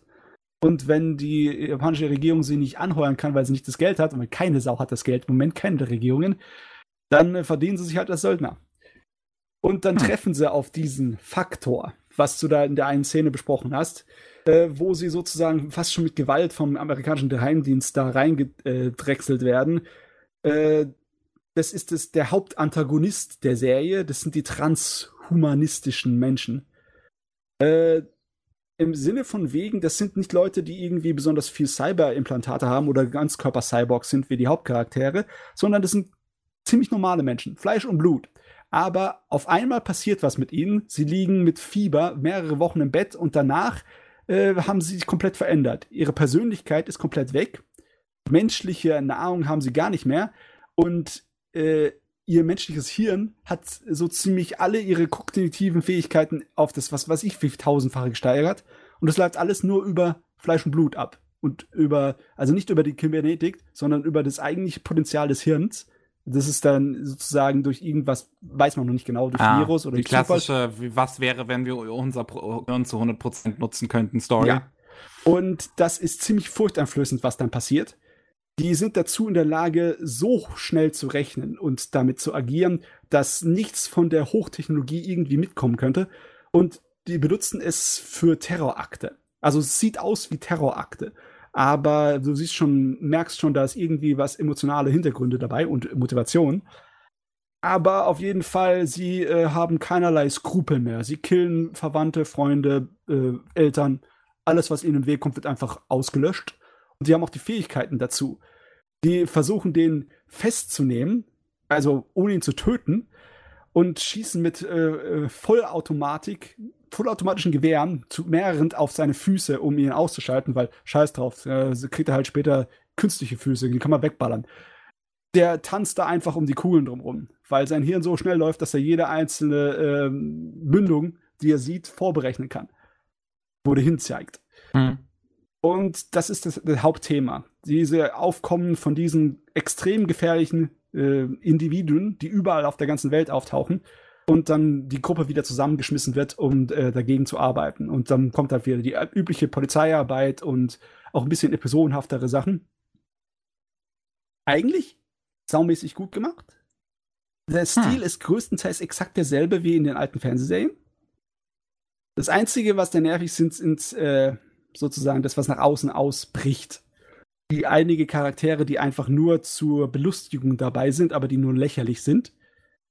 Da ist, äh, da ist irgend so, ein, so eine Mittelschülerin, so ein Supergenie, die eigentlich ein, die ein totaler Batto-Fangirl ist. Und die nervt nur. Die ist einfach nur sämtliche Vorstellungen, die du hast, von so einem stereotypischen, dummen japanischen Fangirl in einen reingeschmissen. Und was hat die in einer ernsthaften äh, Cyberpunk-intellektuellen Serie zu suchen? Fragst du dich auch. Die ist nicht wie die Tachikomas. Die Tachikomas waren zwar albern und lustig, aber die haben gepasst in das Szenario. Und die passt überhaupt nicht. Und hm. das andere, da gibt es mehrere solche Sachen. Es gibt lauter Sachen, die irgendwie nicht zu dem Ton passen. Die einfach so ein bisschen lächerlich sind und ein bisschen komisch da reingehen. Aber am meisten ist natürlich den Leuten aufgefallen die Optik, ne? Das ist das große Pferd im ja, ja, ja, das ist ja, ja, ja, ja. Ich habe den, den Trailer gesehen, ich glaube, das kann doch nicht euer Ernst sein. Was ist das denn? Ich weiß nicht, gewöhnt man sich irgendwie dran oder ist. Ähm, es schwankt bei also mir. Ich meine, ich meine, wir, es schwankt wirklich. Ähm, du hast teilweise Szenen, die sehen absolut dämlich aus. Dann fühle ich mich an Berserk zurückerinnert und das schreckliche CGI. Und dann hast du Szenen, die mm. sind absolut fantastisch. Da sind teilweise die Action-Szenen sind der absolute Hammer. Die sind von der Komposition der Bilder, vom Schnitt und von den Animationen und von dem optischen super geil. Aber einige Sachen kannst du einfach, egal was du machst, nicht überwegtonen. Und das ist die Art und Weise, wie das Charakterdesign gemacht haben. Die haben einfach unser Hauptcharakter, der, mhm. der Kusanagi, einen größeren Kopf gegeben und ein jugendliches Aussehen und sie, sie sieht halt auf ein Püppchen. sie sieht aus wie ein Püppchen mit riesigen Hüften und einem Schädel, der viel zu groß ist und der sie aussieht, als würde er gleich von ihren Schultern runterkullern. Und das Problem ist, der, der Synchronsprecherin spielt ihn exakt so wie in den Fernsehserien davor. Also eine ernste, teilweise ziemlich zynische und fiese Tussi. Äh, manchmal passt es überhaupt nicht. So, dass mhm. wir die. Lippenanimationen, manchmal sind die, äh, äh, das Schlimmste ist eigentlich, wenn sie sich versuchen, mit äh, Rotoscoping und äh, beziehungsweise mit echten Schauspielern zu arbeiten. Weil wenn du so die Gestiken, die die japanischen Schauspieler für so eine jugendliche Serie, für Anime, wo die meinen, dass das dazu passt, wenn du das in so eine animierte Form überträgst, dann wirkt es einfach nur lächerlich. Deswegen ist auch dieser eine Charakter, dieses Mädel, die mit dem Namen Pudding, ja, die heißt Pudding, dieses nervige kleine äh, Mittelschülerin, äh, ist die so die sticht so raus aus dem ganzen Kram da. Meinst du jetzt, meinst du, ist das mit Moke gemacht, mit Rotoscoping? Also ich habe keine Capture? Ahnung. Ich denke mal, die haben Motion Capture gemacht. Es ist aber auch definitiv Handanimation dabei. Also da sind die viele 3D-Objekte mhm. sind in vielen Szenen von Hand animiert, das sieht man. Und du siehst auch, äh, da ist eine ganze Menge von denen, was man halt so erwartet, wenn du Motion Capture Data hast und einfach nur die Kurven lässt, wie sie sind und nicht dran rumfeilst ich kann mir vorstellen, dass ja. es viel Motion Capture ist, weil es ist Solar Digital Arts. Die haben ähm, relativ viel Motion Capture Technik. Also die haben ja auch ähm, den, den Ultraman Anime, den letzten gemacht. Und ich kann mir vorstellen, dass es halt rein von der Technik her in die gleiche Richtung geht. Ja. Also es ist ein riesen Auf und Ab. Manchmal funktioniert es fantastisch und manchmal sieht es aus wie der letzte Arsch. Ja. Aber im Großen und Ganzen. Ja habe mich halt echt mal immer echt gefragt, weil, weil Netflix hat ja Szenen rausgibt und vorher quasi als, als Trailer oder als, als Snippets geleakt und die sahen halt so schlecht aus, was die Charakteranimation angeht. Und gerade heutzutage, wo man sich, was Charakteranimation und CGI angeht, mit Beastars messen muss, oh ja. habe ich es einfach nicht verstanden, wie man, wie man sowas auch noch als Promomaterial in die Öffentlichkeit geben kann. Ich meine, es muss denen doch klar gewesen sein. Also, dass das nicht das was, was, was die Serie bewirkt. Also was Charakteranimation angeht, ist die Serie nicht mal dazu würdig, die Schuhe von Beastars zu putzen. Das muss ich sagen. also Action-Animationen dagegen sind allerdings sehr, sehr gut. Hm. Also hm. Ich, ich kann halt nur sagen, was ich bisher von den Trailern gesehen habe. Und ich finde die halt allesamt nicht schlimm. Ich finde, die sehen halt okay aus. So. Es sieht okay aus. Also ich bin nicht der große Science Fiction, äh, ne, was Science Fiction, was rede ich von Scheiß. Ich bin nicht der große Computergrafik-Fan, was Anime angeht. Aber ich kann damit leben.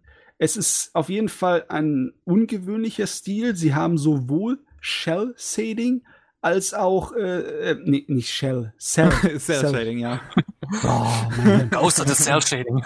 Ghost of the Shell-Shading, ja, genau. nee, sie haben dieses äh, PlayStation 2-Ära Computergrafik-Ding drin mit äh, so Gradiationskurven mhm. von den Schattierungen, ne? so dass es aussieht wie Go-Road-Shading.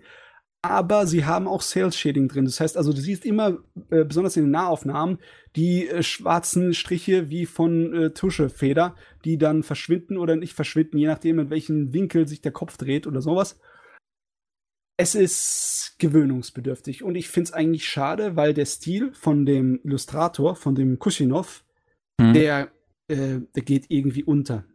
Du merkst, er kann sehr schön zeichnen, muss man mal so sagen. Du merkst ich habe mir im Hintergrund dazu Sachen angeguckt. du merkst es wirklich beim Ending, weil das Ending einfach nur äh, Standbilder sind, handgezeichnete, wo irgendein Charakterdesigner aus dem Team Kuschinov-Stil adaptiert hat. Und da wirkt es ganz anders wie in den 3D-Grafiken hätte das gerne in 2D-Animation tatsächlich gesehen, wie, das, wie so ein Charakterdesign funktioniert. Ja. Also ich weiß nicht, also er hat ja auch Birthday Wonderland ähm, das Charakterdesign gemacht. Ich weiß nicht, das ist glaube ich mehr 2D.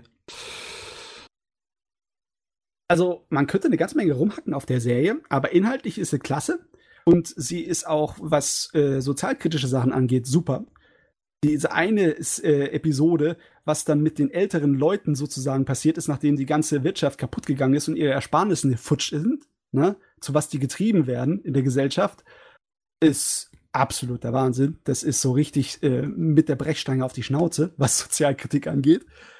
Und auch andere Sachen da drin sind echt toll. Aber pff, es ist erst erstmal die erste Hälfte, ne? Ist also kein, mhm. kein fertiges äh, Resultat, das ich da irgendwie beurteilen kann.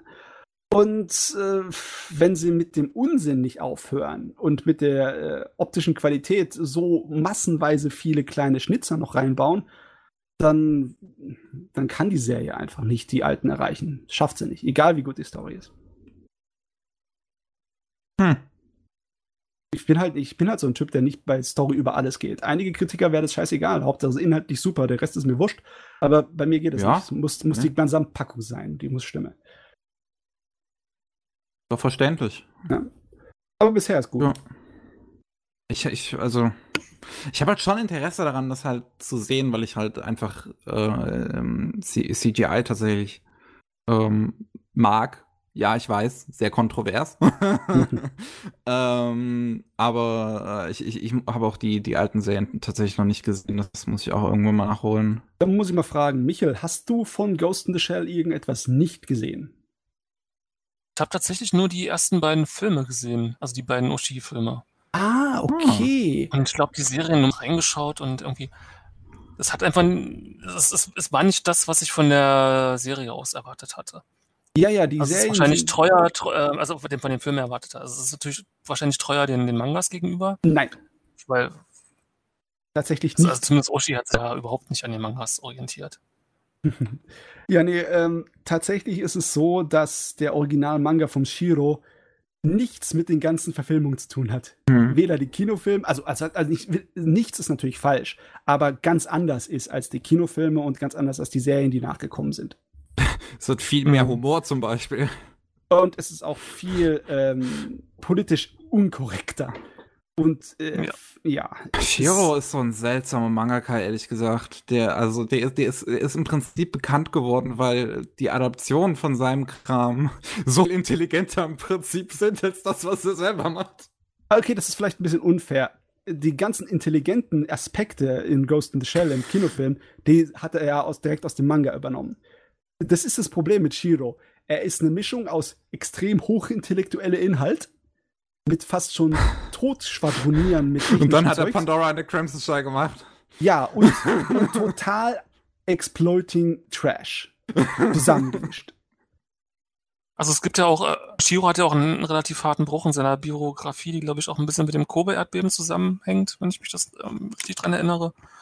Und hat er quasi ab Mitte der 90er eigentlich, ich glaube, Manga relativ komplett aufgehört, also nur noch Hentai-Sachen gezeichnet. Irgendwann und äh, irgendwann noch dieses Crimson Shelter noch mit, mit verbrochen. Mhm.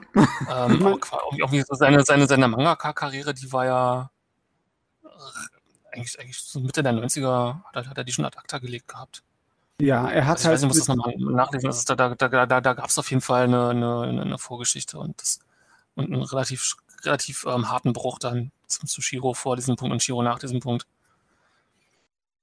Er hat definitiv krass, ich, weiß gar nicht, wann war denn der, der, der, es gab ja noch die, die, den, den Fortsetzungsmanga zu Ghost in the Shell. Die kam später. Glaube ich auch noch ein bisschen später, ja. Hm. ja, ja. Die kamen. Der ist, der, ist, völlig, der ist völlig unverständlich. Also ähm, der ist irgendwie faszinierend und extrem geekig. Er hat die ganze Zeit immer diese Fußnoten unter, unter den Seiten, was er sich alles bei diesen ganzen technischen Konzepten und so weiter gedacht hat. Story ist völlig, ich weiß nicht, ob in, in irgendeiner Anime-Serie immer aufgegriffen wurde. Ich habe die nicht kapiert. Ich habe das zwei oder dreimal gelesen. Worum geht es hier eigentlich? Keine Ahnung.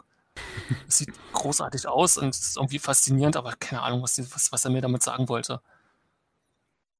Also selbst wenn, wenn ähm, irgendwie der, der Innocence-Film von, von, von Oshi zu hoch ist, also wenn man, wenn man diesen, äh, diesen zweiten in Shell von Shiro liest, ich, also, ja, das ist, das ist normal. Irgendwer versteht es vielleicht, aber ich. ich ähm, äh, zur Sicherheit, kannst du es noch hören? Ja. Okay, okay. Manchmal ist es schwer zu sagen. Tut mir leid, äh, äh, Miki, du musst wahrscheinlich ein bisschen schneiden an dem Podcast. Ja, ja. Passiert. Wir haben ein langes Wochenende. Also, wo ihr gerade ähm, Cell-Shading und CGI angesprochen habt, wisst ihr eigentlich, ähm, wer die original Cell-Shading-Software entwickelt hat? Nö, weiß ich nicht. Das ist Michael Arias, der Tech on Concrete-Regisseur. Jetzt ernsthaft? Kommt nämlich aus dem, ja, ja, der, ich habe mich mal ein bisschen mit seiner Biografie beschäftigt. Es ist total faszinierend, was er alles gemacht hat. Er hat, ähm, kommt wieder aus dem Special Effects und Computergrafikbereich. Ähm, er hat mit Douglas Trumbull, dem 2001 Special Effects Techniker, mhm. zusammen also so Theme Park Rides gemacht und so eine Geschichte. Okay. Und von ihm da viel mitgelernt. Und dann Software entwickelt eben dieses, dieses Toon-Shading, das, also hat er mindestens zumindest mitdesignt oder eine frühe Software in den 90ern, die das, die das konnte, mitentwickelt. Und dann eben nachher begangen, Produzent geworden für Animatrix und hat Mangas übersetzt, alles mögliche, das ist irre, hat Realfilme auch gedreht, er hat ein, eine Realfilmadaption von Knocking on Heaven's Door, eine japanische. also ein Remake gemacht, unter anderem. Ist irre, was der alles gemacht hat. Er wirklich in allen verschiedenen Sachen. Fotografie macht er viel und so weiter und so fort. So kommt man wieder zurück dazu. Also immer, wenn sich, wenn man sich fragt, warum er keine Animes mehr macht. Also nach, also Harmony, mit Harmony hat er noch mal einen gemacht. Ähm, aber der macht halt tausend andere Sachen. Echt faszinierend. Egal, das wollte ich nur mal kurz einwerfen. nee, das ist spannend. Passt ja, wir hatten ja schon mal erwähnt vorhin. Da schließt sich der Kreis. Jo. So, Michi, gibt es dann äh, was, was du in letzter Zeit gesehen hast, dass du reden möchtest? Ähm, also nicht, nichts, nichts brandaktuelles. Irgendwie das Jahr, also ähm, Vinland Saga hatte ich mir jetzt endlich mal komplett angeschaut. Und ähm, würde den jetzt auf jeden Fall zu meinen Top-Animes der letzten zehn Jahre zählen. Oh, okay. Bei dem passt wirklich alles. Also ich weiß nicht, ob ihr den schon mal gemacht habt oder schon geschaut habt. Also ich habe den Anfang geschaut, aber ich hab, bin ein sehr, sehr aktueller Leser des Mangas und mich interessiert, hm. wie weit der geht. Äh, äh, ohne, ich, wie, wie, macht man das, ohne groß zu spoilern? ähm, da, also, also, ich würde sagen, soweit ich das vom Manga noch in Erinnerung habe, er gibt bis zu dem zweiten Zeitsprung, also nachdem, also er schließt quasi die Jugend von, von Thorfinn ab. Okay. Wenn ich mich äh, ich richtig mein, an den Manga erinnere. Basiert ja auf einer historischen Figur, ne? Und die historische Figur ja. ist dafür bekannt, dass sie eine ganze Menge Seereisen und Entdeckungsreisen gemacht hat. Und hört der Anime damit auf, dass er seine Seereisen anfängt oder hört er vorher auf? Nee, viel vorher schon. Also es gibt diese, dieser ganze England-Feldzug. Ah, okay. Geschichte. und quasi, ähm, ohne zu viel zu spannen, die, der, der sagt. Ah, okay. Äh, Askeladds ganze Geschichte. Genau, das ist quasi so der Rahmen. Ich hätte mir gedacht, und, dass sie ähm, aufhören, ja. Also sie haben schon viele Anleitungen gemacht, dass es auch weitergeht. Ähm, wenn man ein bisschen drauf hinguckt, im Anime wird immer wieder, das ist auch so, so, so, so gut gemacht, das fällt einem eigentlich echt nur auf, wenn man den Manga kennt, dass dieses Thema Sklaverei ja im, ähm, im Anime immer mal wieder am, am Rande wirklich kommt. Und man fragt sich eigentlich, warum, warum wird das mal wieder aufgegriffen? Wenn man den Manga kennt, weiß man warum. Ja. Und ähm, es wurde am, am, am Ende des Animes auch schon angedeutet, dass es wohl, wohl weitergehen wird. Dass das Ganze quasi jetzt der Prolog sozusagen war. Ja, das ist krasse bei Vinland Saga ist, dass ja seine zwei Hälften sehr unterschiedlich voneinander sind. Von der Originalvorlage, mhm. von der Story. Gerade nach dem Askelat Gedöns, nach der Geschichte, dann zieht sich, äh, äh, ja, ich nochmal, ich fange nochmal an.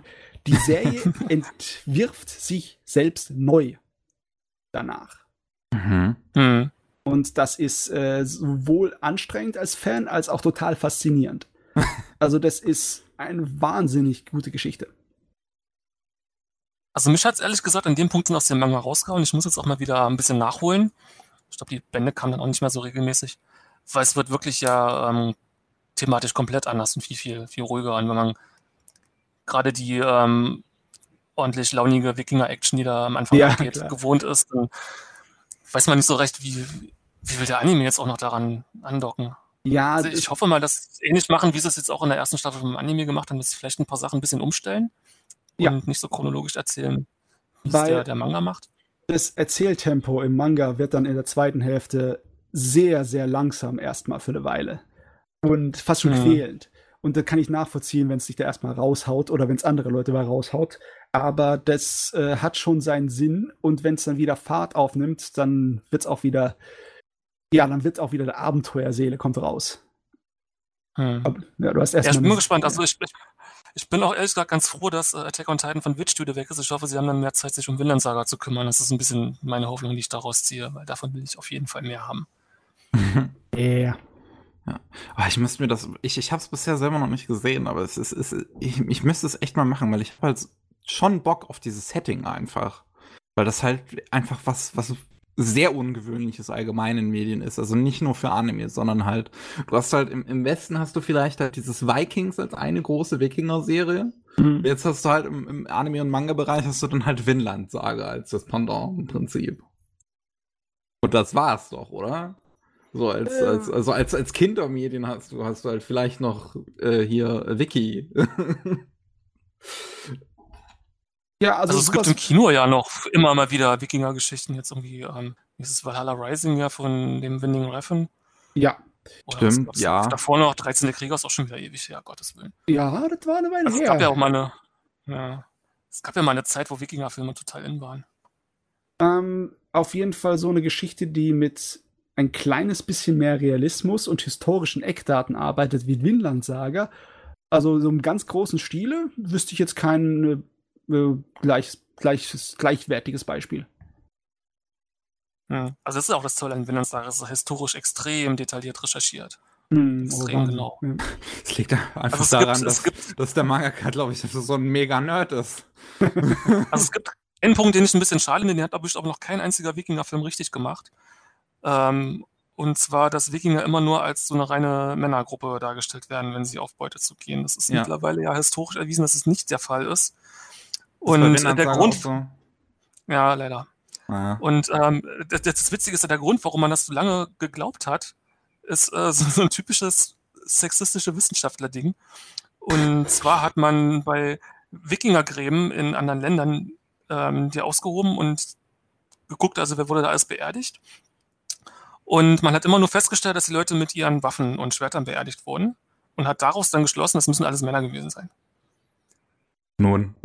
Bis sich dann mal jemand wirklich Knochen angeguckt hat und gemerkt hat, nein, da waren durchaus auch Wikinger-Kriegerinnen unterwegs, was ja auch Sinn macht, weil wenn du ähm, quasi monatelang, jahrelang auf den Beutezug gehst, dann lässt du dann nicht, nicht deine Frauen zu Hause. Ja. Ja, und ist das nicht auch, also die, die, die Valkyrie ist doch im Prinzip auch ein relativ klassisches Bild eigentlich mittlerweile, was man auch kennt. Ja, aber das ist eher was anderes. Äh, das hat ja leider Gottes nichts mit äh, historischer oder archäologischer Wahrheit zu tun. Das ist ja alles äh, Mythen, Sagen, Religion, ne? die Valkyrie. Aber man hätte schon denken können, ähm, ja, äh, die größten, äh, die größten Helden der Wikinger werden nach ihrem Tod abgeholt vom Ehrengeleit. Und das sind gepanzerte, äh, große Kriegerfrauen. Da hätte man auch mal kurz nachtrinken können. hm. Ja, das ist ein bisschen schade. Aber, aber, Vikings macht auch nicht richtig. Also da gibt es, wie gesagt, noch keine Beispiele in der Medienkultur, ja. was ein bisschen schade ist. Von daher ähm, steckt da Vinland Saga auf jeden Fall gegen kein anderer Wikinger-Medien aktuell zurück. Ganz im Gegenteil. Also es ist ja wirklich vieles auf ähm, historischen Überle äh, Überlieferungen und historischen Persönlichkeiten basierend. Und einfach großartig. Also ich finde, das ist echt das Beste, was Rich Studio bisher hingelegt hat. Also sie haben eine großartige Vorlage. Sie haben die, glaube ich, sogar noch besser umgesetzt bekommen, als der Manga eigentlich ist. Wow. Okay. Ähm, ich bin seit, seit äh, wie heißt nochmal, Planetes, bin ich ein ganz großer Fan von dem Kerl. Und auch bei Planetes war es ja so, dass die Anime-Fassung viel umgestellt hat und das ganze Zeug ziemlich anders erzählt hat als der Manga und auch groß erweitert hat. Aber ich habe mich nie getraut zu sagen, es wäre besser als die Vorlage. und also Ah, das sagen, glaube ich, auch viele zu Attack on Titan, so dass da ähm, die, der, der Anime besser ist. Ich glaube, das hat der, der Mangaka selbst sogar irgendwann mal äh, zu, zugegeben, weil er am Anfang nicht so äh, strukturiert gearbeitet hat. Hm, da müsste ich nochmal zurückgehen. Also ich, ich will das auch keinen kein Fall sagen, um den Manga in irgendeiner Form abzuwerten. Also der Manga ist absolut großartig, so wie er ist. Ähm, ich glaube, sie haben einfach noch Sachen zugefügt durch, durch die, die Inszenierung, durch die Farbgestaltung und so weiter da. Ja, haben also, sie noch quasi nochmal eine, eine Ecke draufgelegt und es ist, er ist einfach von der ganzen Erzählstruktur, vom Tempo, vom Timing her, er ist wirklich perfekt. Also da sitzt jede Einstellung. Und ähm, ich meine, viel, viel haben sie ja nicht umgestellt. Sie sind ja sehr, sehr dicht an der Vorlage dran. Das Einzige, was sie eigentlich geändert haben, ist, dass sie die Sache komplett chronologisch erzählen, also quasi mit dem Kleinkind Thorfinn anfangen und äh, nicht erst quasi mit dem jugendlichen Thorfinn einsetzen und dann später die ganze Sache mit seinem Vater in der Rückblende erzählen, so wie es der Manga macht. Mhm. Das ist eigentlich das Einzige, was sie geändert haben, sonst ist es ja relativ dicht. Aber sie haben quasi das, was der Manga sowieso schon großartig macht, irgendwie nochmal auf den Punkt gebracht. Nochmal in, in Farbe gehüllt und, und also die, die Animation, also dieses Beleben da nochmal hinzugefügt. Aber das, das, das redet den Manga auf keinen Fall klein. Also der Manga ist genauso lesenswert und genauso fantastisch. Wir, bin ich ja froh, dass wir einer Meinung sind. Ach, sehr gut. Dann würde ich mal wieder übernehmen. Oh ja. Und ich, äh, als zweiten Titel habe ich was ähm, eigentlich relativ kurzes besprechen zu, zu, zur Besprechung. Ähm, und zwar ähm, bin ich weiter auf meine Mission gegangen, Titel aus der letzten Saison nachzuholen und habe mir da einen rausgepickt namens Asteroid in Love. Und das ist eine typische Dora Kobo Cute Girls Doing Cute Things Serie. okay. Und damit genau mein Ding. Äh, ich habe irgendwie so gedacht, es wäre Yuri Bait.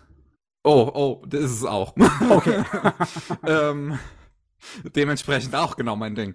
ähm, ähm, also, äh, es, es, geht halt bei der Serie darum, du hast, ähm, es fängt an so ähm, mit, mit, mit zwei kleinen Kindern, du hast ähm, ähm, Mida, die äh, auf einen Jungen mit blauen Haaren halt irgendwann mal trifft äh, als kleines Kind und die sie tauschen sich über ähm, Sterne aus und Asteroiden und sowas und beschließen dann, äh, dass sie irgendwann in der Zukunft mal gemeinsam einen neuen Asteroiden entdecken werden.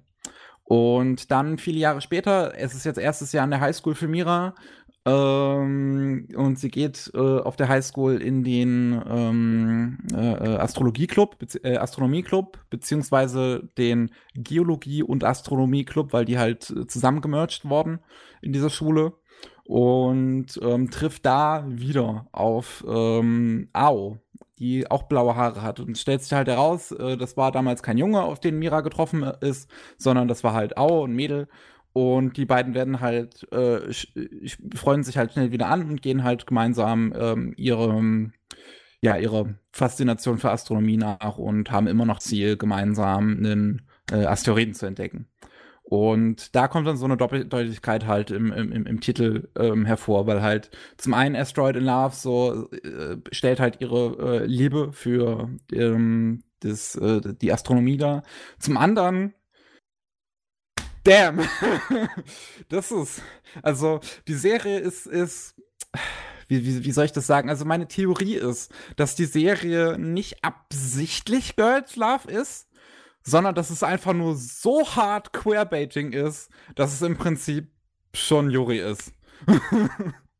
also, also im Prinzip ist halt die Beziehung zwischen den beiden Hauptfiguren und auch zwischen anderen Paaren in der Serie ähm, auf dem Level von Queerbaiting von der Beziehung von Rin und Co. aus New Game. Also es sind im Prinzip, im Prinzip sind Lesben, nur wird es halt nie eindeutig gesagt. Ah, okay. Also, du meinst wirklich, das ist ähm, nicht unbedingt im Skript so vorgesehen, aber die haben halt so gemacht, mit den süßen Mädchen tun süßliche Dinge und den ganzen Szenen, in denen sie da reinkommen, dem, mit ein bisschen Fanservice, dass es dann automatisch doch so ist. Oder wie meinst du das? Ja, so, so in die Richtung. Also ich würde schon sagen, dass sie halt versucht, dass, dass, dass im Prinzip das Squarebaiting absichtlich ist, Absicht ist, aber halt einfach so hardcore, wie es in der Serie ist. ist halt ähm, ist guter Stuff so. also es gibt Fanservice und dann gibt's Fanservice, ne? Ähm, ja. Auf jeden Fall ist es Service. es ist Service. Es ist guter Service. Also mir hat's sehr gefallen. Also es sieht auch optisch auch, als es könnte ein Zwilling von New Game sein. Ja, es, es, es ist sehr schön. Es ist ähm, sehr klasse, Stogger Kobo optisch. Ich muss sagen, es ist, es ist nicht ganz so gepolished im Prinzip wie, wie, wie sonst so eine Doga-Kobo-Serie, hatte ich das Gefühl. Manchmal sehen Hintergründe ein bisschen seltsam aus, manchmal sind Animationen wirken nicht ganz so fertig. Es, mein, meine, meine Vermutung ist fast schon, dass sie halt nicht ganz so viele Ressourcen in Asteroid in Love gesteckt haben, um äh, hier die, die, die aktuelle Serie fertig zu kriegen. Ähm, Sing Yesterday for Me weil ich, äh, ich habe ja beim letzten Mal schon äh, gelobt, wie krass die Animationen davon sind und dann ist halt äh, sind das ja auch noch 18 Episoden. Also ich könnte mir vorstellen, dass da irgendwie sie äh, deswegen Asteroid in Love weniger äh, Ressourcen im Prinzip gegeben haben. Äh, aber es, ist, es, es, sieht trotzdem immer noch schön aus. Es, sind trotzdem immer noch einige tolle äh, Character, äh, Character Acting Szenen drin, wie man es halt von Nora Kobo gewohnt ist. Und ähm, wie gesagt, es ist, es ist super niedlich. Ähm, die ganzen Paare, die da, da drin sind, ähm, ist super gemacht. Ist also mein Herz einfach die ganze Zeit sehr hochgeschlagen. Ähm, aber was ich auch sehr äh, mochte an der Serie ist, ähm, natürlich zum einen einfach, wie das halt ähm, Astronomie und Geologie abnördet. So, ähm, man, man lernt schon so ein bisschen was. ich meine, ich, ich ähm, mag Astronomie sowieso sehr gerne und deswegen passt es auch, dass ähm, das Thema der Serie mich ähm, interessiert. Ähm, das ist, es ist schon schön aufbereitet. Es ist natürlich alles immer ein bisschen so, so lala, ein bisschen sozusagen, also ich weiß jetzt nicht ganz, wie ich es in Worte fassen soll. Es ist halt nicht so ganz in, intelligentes Edutainment-Programm, ne? aber ähm, da, da, da, sind schon ein paar nette Details mit drin. Ähm, und äh, was mir auch gefiel, ist die Progression, die die Serie so insgesamt macht. Also, dass halt relativ viel im Prinzip passiert. Du hast halt, es fängt halt an mit, ähm, Figur ist jetzt ähm, erstes Jahr Highschool und du hast halt im Club noch zwei in der dritten Klasse und einen in der zweiten Klasse. Ähm, und halt unsere beiden Hauptfiguren beide aus der ersten Klasse.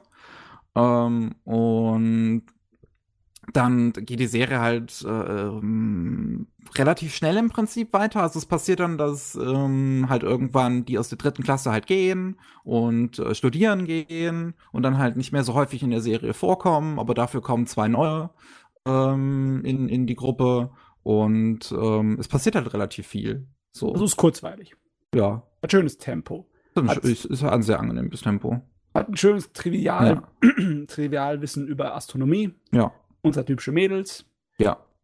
Mm. Und es hat so, so, ja, die einfach super ist, die halt am liebsten Suya ist die beste Freundin von äh, Protagonistin Mira und im Prinzip will die einfach nur ein Mädchenharem haben und, und geht jedem hinterher. Aber sie hat halt für ein Mädchen hat sie besondere Gefühle und zwar für die große Schwester der Protagonistin, was ich ja auch nicht verübeln kann, weil A, ist sie sehr hübsch, B, hat sie eine tiefe Stimme und ich stehe auf tiefe Stimmen äh, also auf tiefe Frauenstimmen. Und ähm, oh, da gibt's da gibt's dann halt auch so einen schönen Arc in der Serie, weil sie ist halt auch Drittklässlerin Highschool. Das heißt, in dem Moment, wo halt auch die anderen beiden Drittklässler gehen, wird, wird sie halt auch gehen und halt wegziehen. Und dann gibt's halt diesen Moment, wo die Serie tatsächlich doch mal ein bisschen ernster wird, was halt Romanze angeht. Also wo halt ähm, Susie im Prinzip äh, zu ihr hingeht an Valentinstag, kurz vor dem Schulwechsel halt, weil Schulwechsel ist ja in Japan immer im Winter. Ähm, und ähm, geht halt mit, mit, mit Schokolade hin und meint so, ähm, ich möchte gern, dass du meine Gefühle ernst nimmst. Und dann schneidet die Serie auch davon schon wieder weg und in der nächsten Episode siehst du halt, wie sie ihre Haare kurz geschnitten hat, weil eigentlich ist sie langhaarig. Aber ähm, Haare kurz schneiden, ähm, ja, ist halt so eine Metapher dafür, dass man halt einen Korb bekommen hat. Ist es das? Ja. Ich habe eigentlich ich gedacht, weiß, ja. Haare kurz schneiden ist doch im Anime immer benutzt, so als ähm, äh, ein Neuabschnitt begehen. Beziehungsweise ja, sein, seinen alten Ballast wegzuwerfen. Ja. Ich meine, ja, das ist im Prinzip, was sie dann auch in dem Moment versucht, weil sie ist ja dann weggezogen. Okay, ja, alles klar. Das schön. Das stimmt ja gefallen. doch. Ja, ich weiß nicht. Aus irgendeinem Grund habe ich gerade an was anderes gedacht, aber es passt ja doch rein. Ja. Also ich kann es, wie gesagt, empfehlen und es ist, es ist halt. Ah, also, also wer ähm, schöne Girls Love, ähm, eine, eine, eine wholesome Girls Love Erfahrung haben möchte, gerade da ist die Serie sehr gut. Das hat mir sehr gefallen. Michael, hast du ähm, New Game gesehen? Nee, noch nicht. Noch nicht. Okay, ich habe nur dran gedacht, äh, weil du guckst ja immer Sachen, die schon ein bisschen älter sind, aber New Game könnte rein theoretisch bei dir schon im Fadenkreuz sein, aber war noch nicht, ne? Das hat ein Doga Kobo davor gemacht. Weißt aber Michi, würdest du sagen, es ist eine Regel für Leute, die Astronomie-Fans sind? Oder ist das eher. Ich bin mir so sicher, das ist, so Ich bin mir sicher, das ist eher für Leute, die Fan von so Slice of Life äh, süß Mädels sind, oder? Ja, es ist halt eine klassische Cute Girls äh, Doing Cute Things Serie. So, ähm, also da muss man jetzt nicht unbedingt Astronomie-Fan sein. Ich schätze mal, dass das ist dann halt so ein bisschen ähm, äh, die Kirsche obendrauf im Prinzip bei der Serie eher. Und das hat halt auch viel mit Geologie mhm. auch zu tun, weil, ähm, ähm wie gesagt, der, diese, diese Clubs wurden ja kombiniert und du hast halt eine Hälfte des Clubs, die halt dann auf Geologie steht, die andere, die auf Astronomie steht. Und man lernt auch ein bisschen was über Steine. Die aus Weltall fliegen. Ja. Aber mehr gibt es dazu jetzt halt auch nicht großartig zu sagen. So ist halt, wie gesagt. Ne? Jo, gut. Kann man auch gut mit zu Ende gehen mit einer lockeren Serie. Ja. Hast du noch eine Kleinigkeit für uns, Michael? Oder ist für heute Schluss? Möchtest schon an, äh, so, so, so unbedingt und. aufhören, weil im Prinzip hätte ich auch noch eine Serie, die ich eigentlich ziemlich gerne noch mit Micha auch hier besprechen wollen würde. Okay, dann ja, so was auf Sendung drei, drei Stunden. dann überlasse ich das genau, euch, noch, Also das Einzige, was ich jetzt noch relativ aktuell gesehen habe, war Psychopath 3. Jetzt auch im, im ähm, Vorbereitung, weil wir jetzt Sinners of the System jetzt letztens gezeigt hatten, hm. als Virtual Event. Ja, ist halt Psychopath. Also ich mag die neuen Figuren ganz gerne. Habt ihr schon mal drüber gesprochen und habt ihr es schon gesehen? Ich habe gar nicht so weit geguckt in Psychopath bisher. Nee, ich auch noch nicht. Ich habe bisher halt auch nur Staffel 1 und 2 gesehen. Ich habe halt mit 3 gewartet, bis ihr die, die äh, Filme habt. Aber die habe ich auch noch nicht geguckt jetzt. Weil also man braucht jetzt das auf Liste nicht unbedingt gesehen zu haben für Psychopath 3. Also es ist eher. Also, also der es erklärt einem nicht viel mehr darüber, was schon in Reihenfolge 3 gegenüber der Vor okay, ähm, geändert hat. Ja, es ist, werden, werden ein paar neue Figuren eingeführt, aber man muss es nicht unbedingt gesehen haben. Aber die Grundprämisse ist immer noch dieselbe, oder? Die Welt hat sich nicht irgendwie auf einmal groß geändert in der Serie. Nö, nö, es gibt ein paar neue Inspektoren, die jetzt ja in den Fokus ähm, treten, ähm, die ich auch sehr, sehr gerne mag, ehrlich gesagt. Also ich war jetzt gar nicht so traurig, dass äh, Arcana Tsunemori jetzt nicht mehr so im Fokus steht. Und ihr, wie heißt er? Der Typ. Ihr ja. Partner aus der ersten Serie? Co, Co, Co irgendwas, ja. Kogami. Kogami, genau. Da kommen immer noch mal so Kogami und äh, Mr. Gino, die kommen immer noch mal wieder vorbei. Aber äh, eigentlich rücken zwei neue Inspektor in Fuchs und die sind ein gutes Team. Auch ähm, sehr Fanservice-tauglich, die beiden. ist die Sind schon zwei echte Schnuffis. Ist die Serie immer noch so ernst in der dritten Staffel oder ist es ein bisschen lockerer geworden? Hm, ist immer noch relativ ernst. Obwohl der, der eine Inspektor ist so ein bisschen quirky. Der wird, ich weiß nicht, wird da von, von ähm, ähm, Yuki Kaji gesprochen? Er klingt zumindest, als wäre es von Yuki ja. Kaji gesprochen. So gerade währenddessen, ja. Hm. Und ähm, allein das macht es schon sehenswert. Es hört leider wieder relativ drin auf, also es geht dann offensichtlich nochmal irgendwann weiter. Aber naja, lohnt sich auf jeden Fall. Wer mit Psycho Pass was anfangen kann, wird auch mit Staffel, Staffel 3 glücklich. Ja, wunderbar. Im Moment bin ich gesättigt, was Cyberpunk angeht. Hab mir ja erst Ghost in the Shell reingezogen, aber irgendwann kommt wieder der Durst. Und dann kann ich mir das mal wieder reinziehen. Ja, du möchtest jetzt nicht noch was? Du hattest ja beim letzten Mal auch noch was angeteased im Prinzip, Matzen. Ja, ich könnte mal ganz, ganz kurz über Baseball reden. Oder das? Ja, äh, Frauenbaseball ist ja in Japan seit ein paar Jahren das Ding, aber ist immer noch sehr klein. Es oh, ist so klein, dass äh, mhm. die äh, sehr, sehr lange die professionelle Liga eigentlich nur vier große Teams waren. Ja, das ist natürlich das schon. nicht so viel. Aber äh, so langsam wird's mehr so seit zehn Jahren wird es äh, langsam warm. Und jetzt haben wir eine neue Serie, die leider Gottes ein paar Stolpersteine äh, in ihrem Weg gefunden hat. Jetzt ist nicht von außen, sondern innere Probleme. Äh, die haben mit der Produktion anscheinend ziemlich viel Mühe. Äh, und der sieht teilweise nicht besonders gut aus. Die Serie heißt Tamayomi. Einfach nur zusammen von den Namen der Hauptcharakteren, die Tama und die Yomi, und äh, ein ganz normaler Wortwitz, Tamayomi im Sinne von wegen wörtlich den Ball lesen, beziehungsweise halt erkennen, was für ein Ball daherkommt, um ihn dann zu schlagen beim Baseball. Und es ist eigentlich eine Standard-Baseball-Serie. Äh, wenn du irgendwas von Dadachi Mutsuru gelesen hast oder irgendeine andere Baseball-Serie kennst, dann ist es äh, wunderbar normalo. Nichts Außergewöhnliches, nichts extra, nichts irgendwie was anlockt. Warum zum Geil gucke ich also das Zeugs, wenn es sowieso der 0815 Standard ist? Weil das verdammt gut geschrieben ist. Ist es? Ja, das Drehbuch ist so gut. Ähm, musst dir, äh, wenn du mal äh, Ausschnitte aus der Serie dir anguckst, ist die optisch überhaupt nicht äh, vom irgendwelcher ja. Bedeutung. Die Charakterdesigns sind ein kleines bisschen, äh, ja, so kantig. Die sind, die sind halt nicht gut, die Charakterdesigns, ehrlich gesagt. Die, die Animationen sind wirklich nicht herausragend und oft sind sie ziemlich schlecht eine Episode hat anscheinend so eine Schwierigkeit gehabt, dass die ganzen Episoden aussehen wie, also die ganzen Animationen und einzelnen Szenen sehen richtig schrecklich aus. Wie als hätten sie irgendwie Leute von der Straße geholt und sagen, animier das mir mal bitte. So Goran Lagan Episode 4. Nein, so. viel schlimmer. Ah, okay. Viel schlimmer. Das hat noch Stil gehabt. Das war ein bestimmter Animationsstil in Goran Lagan 4. Das hier ist einfach nur, äh, zerfällt in sich ist traurig mit anzuschauen. Mhm. Aber. Das ist halt auch wieder einer dieser Serien, die halt von so einem kleinen Newcomer-Studio gemacht wurden, die wahrscheinlich einfach, einfach noch nicht die Erfahrung hatten, eine volle Serie zu machen, so. Ja. ja aber ganz ehrlich, die haben sich wieder gefangen. Beziehungsweise die Serie wird, wird besser, je länger sie läuft. Nicht nur inhaltlich, sondern auch optisch. Die machen es okay. besser. Es ist unglaublich dazu zu sein, wie es für die so eine Lernerfahrung ist. das ist irgendwie cool. Äh, es hat zwar immer noch einige schreckliche Sachen, wie zum Beispiel, dass sie einige 3D-Modelle benutzen für bestimmte Szenen. Und die sehen dann wirklich teilweise böse schrecklich aus. Aber, mhm. äh, wie gesagt, das wird alles gerettet von dem Drehbuch. Die Regie, der Schnitt, das Erzähltempo, das ist alles super.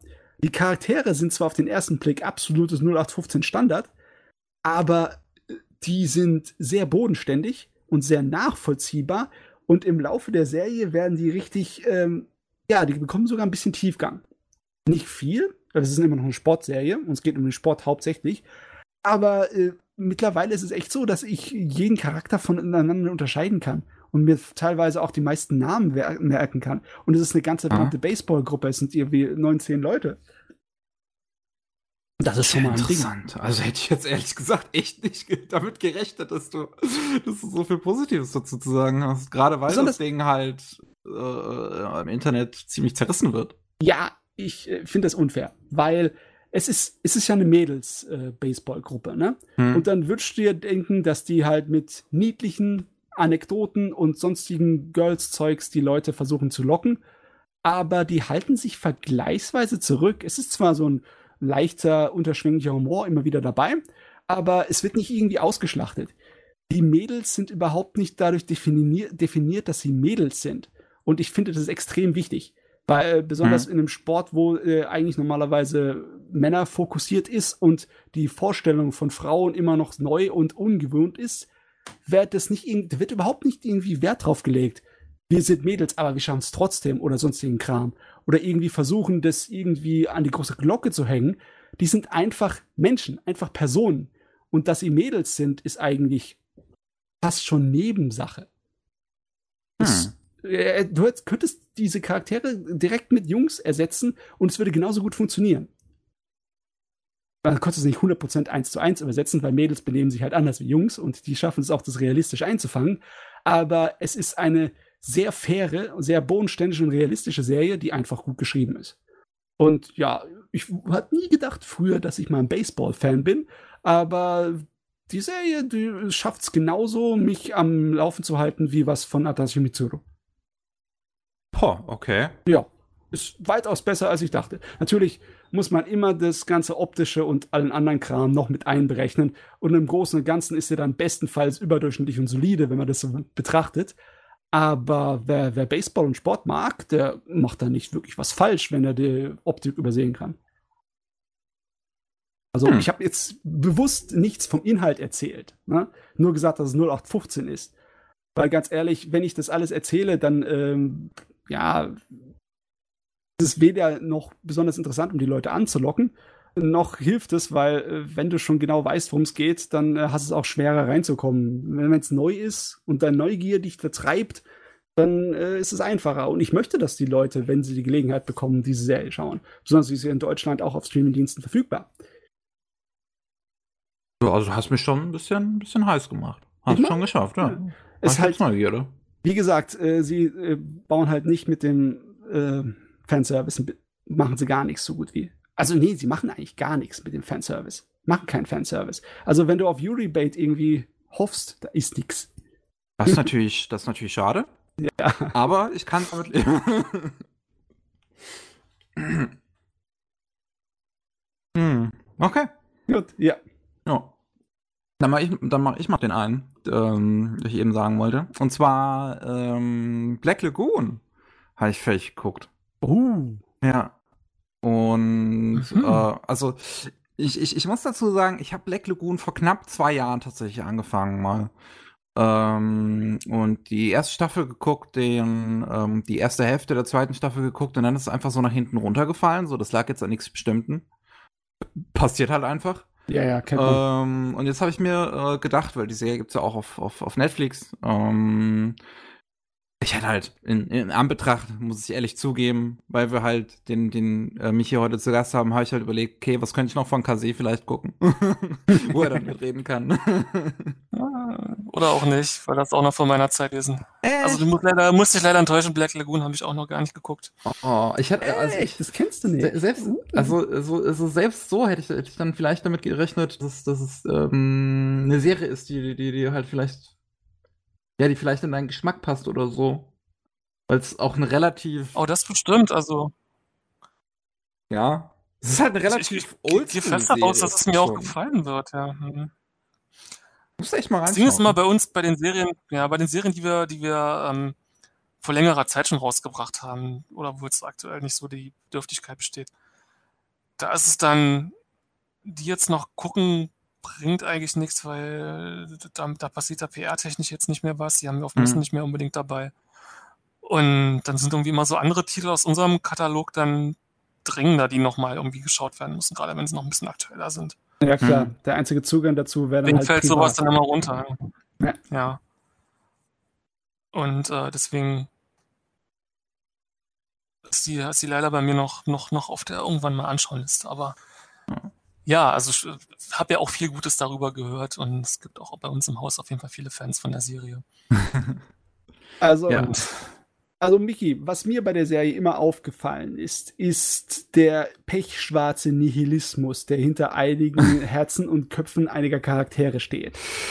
Und hm. ja, ja, habe ich schon gehört, ja. Es ist äh, natürlich die Frage, wie man darauf reagiert, ob man das cool findet, ob man das interessant findet, ob man das tiefgründig findet. Äh, bin ich mal echt mal gespannt, wie du sozusagen damit so äh, leben kannst mit dem Teil von der Serie. Ich fand, also ich fand. Ah, äh, du musst schon gesehen haben, ne? also ich muss sagen, ich fand zum größten Teil die Serie auch äh, ziemlich gut. So, ähm, ich, ich habe es ja jetzt fertig geguckt, also die, die zweite Hälfte noch von der zweiten Staffel und die OVA dann halt, also den Roberto's Blood Trail Arc. Mhm. Ähm, und also vielleicht kurz für die Leute da draußen, die jetzt gar keine Ahnung haben, was Black Lagoon ist, weil ist ja auch schon ein bisschen älter. Ne? Die erste Staffel kam 2006. Ähm, kennt, kennt man als, als äh, moderner Anime-Fan vielleicht, also der jetzt erst mit den letzten paar äh, äh, Highlight-Serien, sage ich mal so, eingestiegen ist in die Szene, nicht unbedingt. Ähm, es geht um einen Ort namens Ruanapur in Thailand und da, das ist im Prinzip der Ort, wo sich alle möglichen an schlimmen Gruppen versammelt haben. Also Gangster, alle, alle Arten von Gangster, Mafia, die Triaden, ähm, du hast halt die namensgebende Lagoon Company, die ähm, ja, ähm, ich, ich, also wie gesagt, dass ich die, die, den Anfang gesehen habe, ist jetzt halt leider schon zwei Jahre her. Ich weiß jetzt leider nicht mehr ganz, wie das passiert, aber du, du, hast halt unsere Gruppe, die halt äh, aus, aus Revi Dutch und Benny, die halt irgendwie einen Auftrag bekommen, bei dem ein ganz normaler Japaner halt ähm, ein ganz normaler japanischer Geschäftsmann äh, mit, mit drin verwickelt ist und der sich dann halt der Lagoon Company anschließt. Ähm, da halt den, den, den Spitznamen Rock annimmt. Und ja, im Prinzip geht es dann durch die Serie hindurch so durch einzelne Aufträge unterteilt halt in, in, in Arcs mit so, so, so ein bisschen äh, äh, Charakterentwicklung über die Arcs hinaus vielleicht noch. Also gerade Rock macht ja, macht ja einiges durch, weil am Anfang ist er halt nur mal ein stinknormaler japanischer Businessmann, der halt nicht unbedingt viel zu tun hat mit dieser sehr, sehr düsteren Stadt, die Ruanapur ist. Da wird gebohrt bei mir im Hintergrund. Äh, auf, auf, jeden Fall, ähm, also ich muss sagen, wie gesagt, mir hat die Serie sehr gefallen. Sie fühlt sich schon ein bisschen, bisschen oldschool fast an, weil sie halt so do, doch sehr für ein erwachsenes Publikum gemacht ist. Ähm, was halt, was halt für Anime heutzutage leider nicht mehr so üblich ist. Äh, ähm, und gerade weil es halt diese, diese ganzen Schießereien halt auch gibt, das ist eine Sache, die ich fast schon, fast schon vermisse. Also, ja, mir fallen jetzt nicht so viele äh, Anime ein, wo es noch großartig um Schießereien heutzutage geht. Also ich bin ja ein großer Fan von diesen, diesen äh, Girls with Guns Anime, die es ja damals noch gab, mit Noir und El Cazador und sowas. Ja, bin ich auch. Guns with Cats. Ja, Guns with Cats. Kenichi Sodona. Ja, habe ich auch noch nicht gesehen, aber ist definitiv mal auf meiner Liste, Guns with Cats. Ja, die OVA von Guns with Cats kann ich dir empfehlen. Die ist kurzweilig und die drei Episoden hat man schnell weggemacht und das ist fein. Ähm, hm. Ja, ist auf jeden Fall die Vorbilder, die sind definitiv zu sehen. John Woo lässt grüßen. Hm, ja, klar, so, so, so klassisches Hongkong-Kino und sowas ist hier natürlich auch großmitartig mit drin, auch allgemein Action-Kino. Also ähm, äh, allein die Szene, wo äh, Roberta in der zweiten Staffel in die Bar kommt, das ist sehr an Terminator angelehnt. Sowieso, der ganze, die ganze Terminator-Anlegung jetzt hier fand ich immer so zum Schreien komisch. Hm. Ähm, ich muss auch sagen, die deutsche Synchro von dem Ding ist großartig. Ähm, ich habe, glaube ich, noch nie eine deutsche Synchro, also zumindest im Anime-Bereich gehört, die halt so vulgär ist wie hier. ähm, voll rein. Also, also da hat man kein Blatt vor den Mund genommen und ähm, das finde ich Das finde ich, finde ich gut so. so es, sollte man glatt öfter haben. Ich weiß jetzt nicht, wie Redline auf Deutsch, äh, auf Deutsch ist, weil ich weiß, dass viele da die englische, äh, also in meiner Bubble mögen viele die englische Tonspur von Redline jetzt unbedingt, weil die halt super extrem vulgär ist. Okay. Was ähm, die japanische jetzt nicht unbedingt sein soll. Ich weiß nicht, wie es auf Deutsch ist. Ah, ich habe Redline nur auch geguckt, deswegen kann ich es gerade gar nicht sagen. Also ich habe von Black Lagoon zum Beispiel auch die englische Fassung geschaut und die englische Fassung von Black Lagoon ist außergewöhnlich gut. das ist furchteinflößend. Das ist, äh, da hat sich irgendjemand sehr viel Mühe gemacht. Und da ich glaube, die englische Sprache passt doch einfach sehr gut zu dieser Serie. So. Ja, besonders weil sie halt kanontechnisch alle Englisch reden. Hm. Ne? Wird im Manga halt öfters erwähnt. Äh, klar, die reden auf Japanisch, weil es ein japanisches Publikum ist, aber in Wirklichkeit reden alle Englisch. Das ist ja. der Standard-Hauptcharaktere. Mhm. Und das, also das, das haben sie auch in der deutschen äh, Synchro relativ gut geregelt. Es gibt halt nur diesen einen äh, Arc in Japan, der halt ein bisschen weird ist, weil sie halt die ganze Zeit wechseln von wir reden jetzt richtig, also, also wir reden jetzt Deutsch, von wir, wir reden jetzt Englisch zu, ähm, ja, das, die Sache noch mit den Russen, die dann Russisch sprechen, dementsprechend, ähm, das alles so ein bisschen man hat das Beste, glaube ich, versucht draus zu machen. Ich kann yeah. mir auch vorstellen, dass das wahrscheinlich selbst in der japanischen Synchron nicht so gut rüberkommt. Nee, es funktioniert nicht so einfach. du musst sozusagen ein kleines bisschen ähm, Toleranz mitbringen. Ja. Ähm, aber trotzdem halt wirklich, es ist gut gemacht, die Sprecher sind alle top besetzt und das, wie gesagt, das Drehbuch ist, ist das Drehbuch im, im Deutschen ist wirklich, wirklich gut. Also das hat mir sehr gefallen. Ähm, und ja, allgemein, ähm, also ich, ich glaube, ähm, mein Geschmack verbindet man jetzt nicht unbedingt mit so derartig düsteren, gemeinen Serien wie Black Lagoon. Aber trotzdem ist die, diese, dieses irgendwie was, was mir an die Serie halt sehr äh, gefallen hat.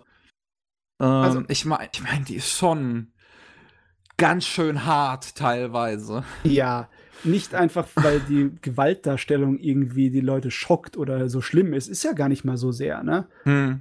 Wobei ähm, halt die OVA teilweise schon Momente hat. Ja, die OVA hat heftige Momente. Aber ich muss auch sagen, die OVA, Roberta, die haben die auch in der Anime-Fassung ein gutes Stück geändert im Vergleich zum originalen Manga. Okay. Besonders das Ende, das ganz am Ende, ist nicht so im Manga passiert.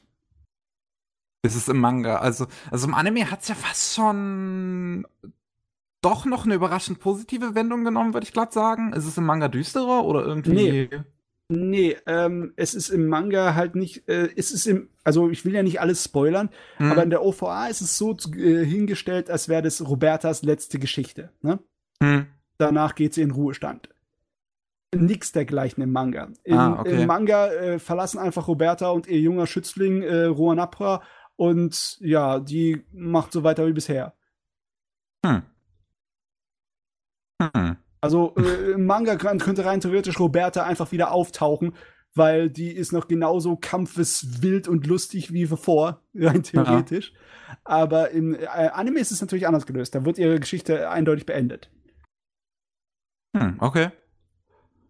Also ich, ich muss auch mal sagen, ich finde tatsächlich, dass dieser Robertas Blood Trail Arc so mit einer der schwächsten ist in der Serie.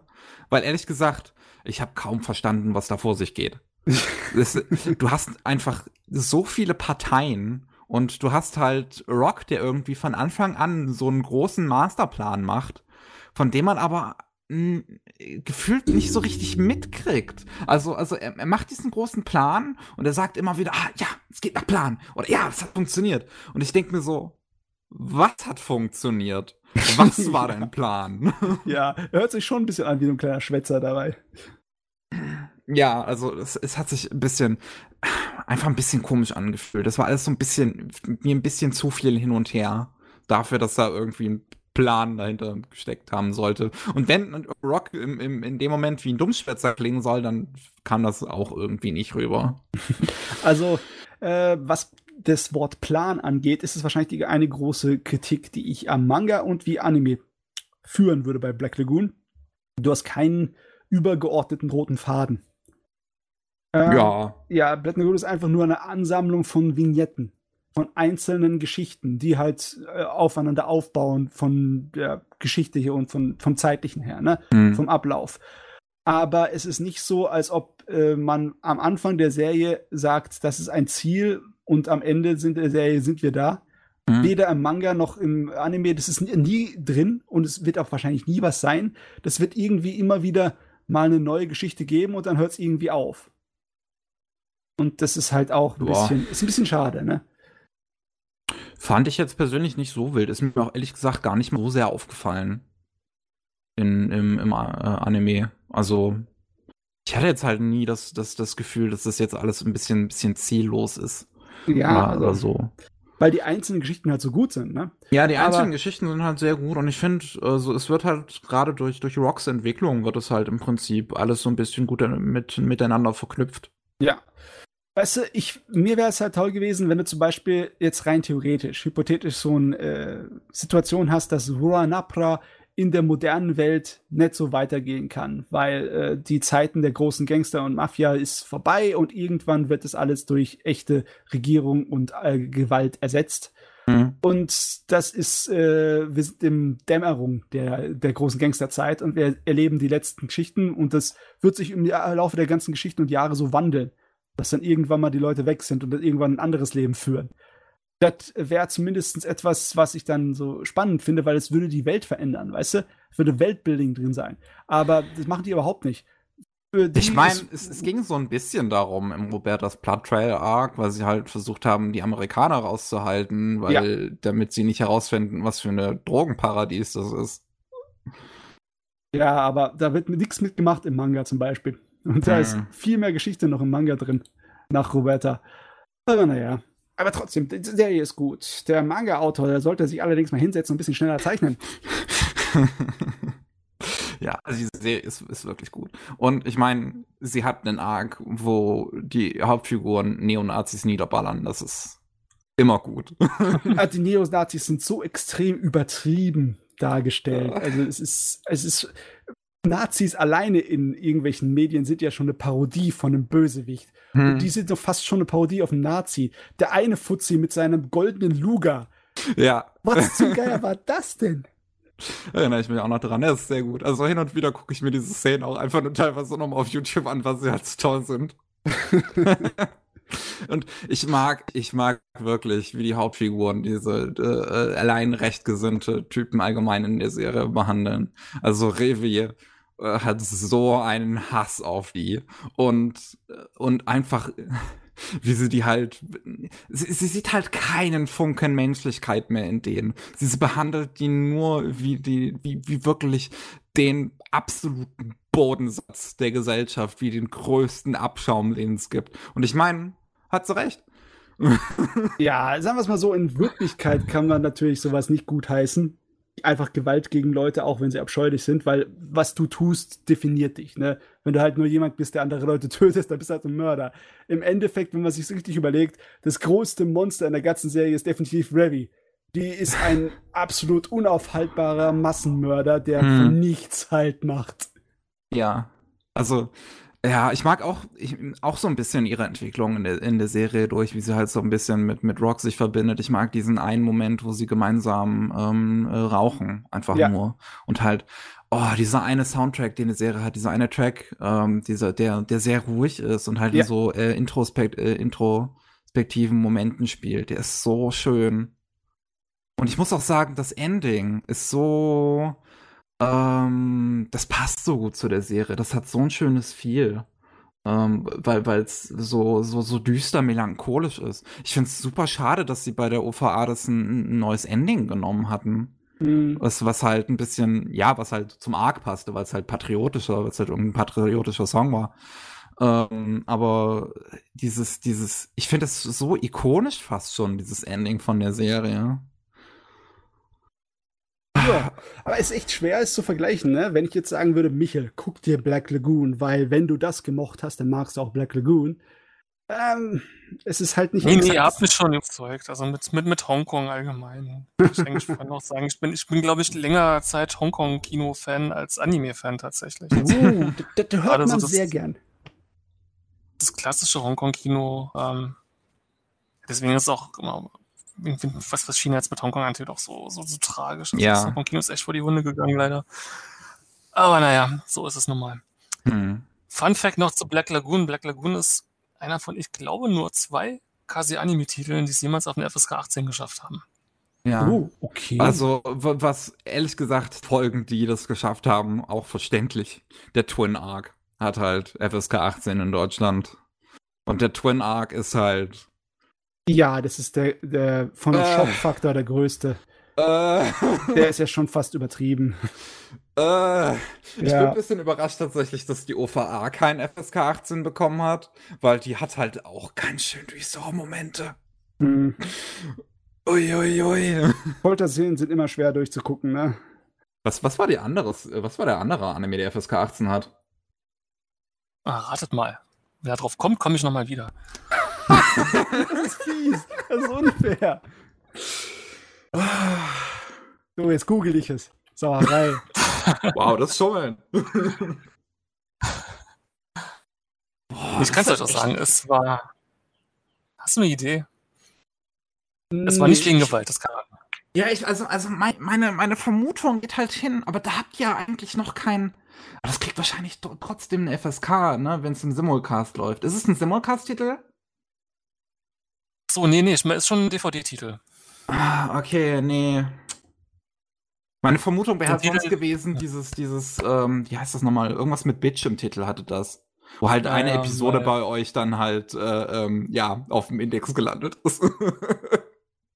My ähm, Girlfriend is a Faithful Virgin Bitch. Ja, da war das Problem, dass die FSK die gar nicht erst freigegeben hat. Deswegen durften ja. wir es ja gar nicht im Stream haben.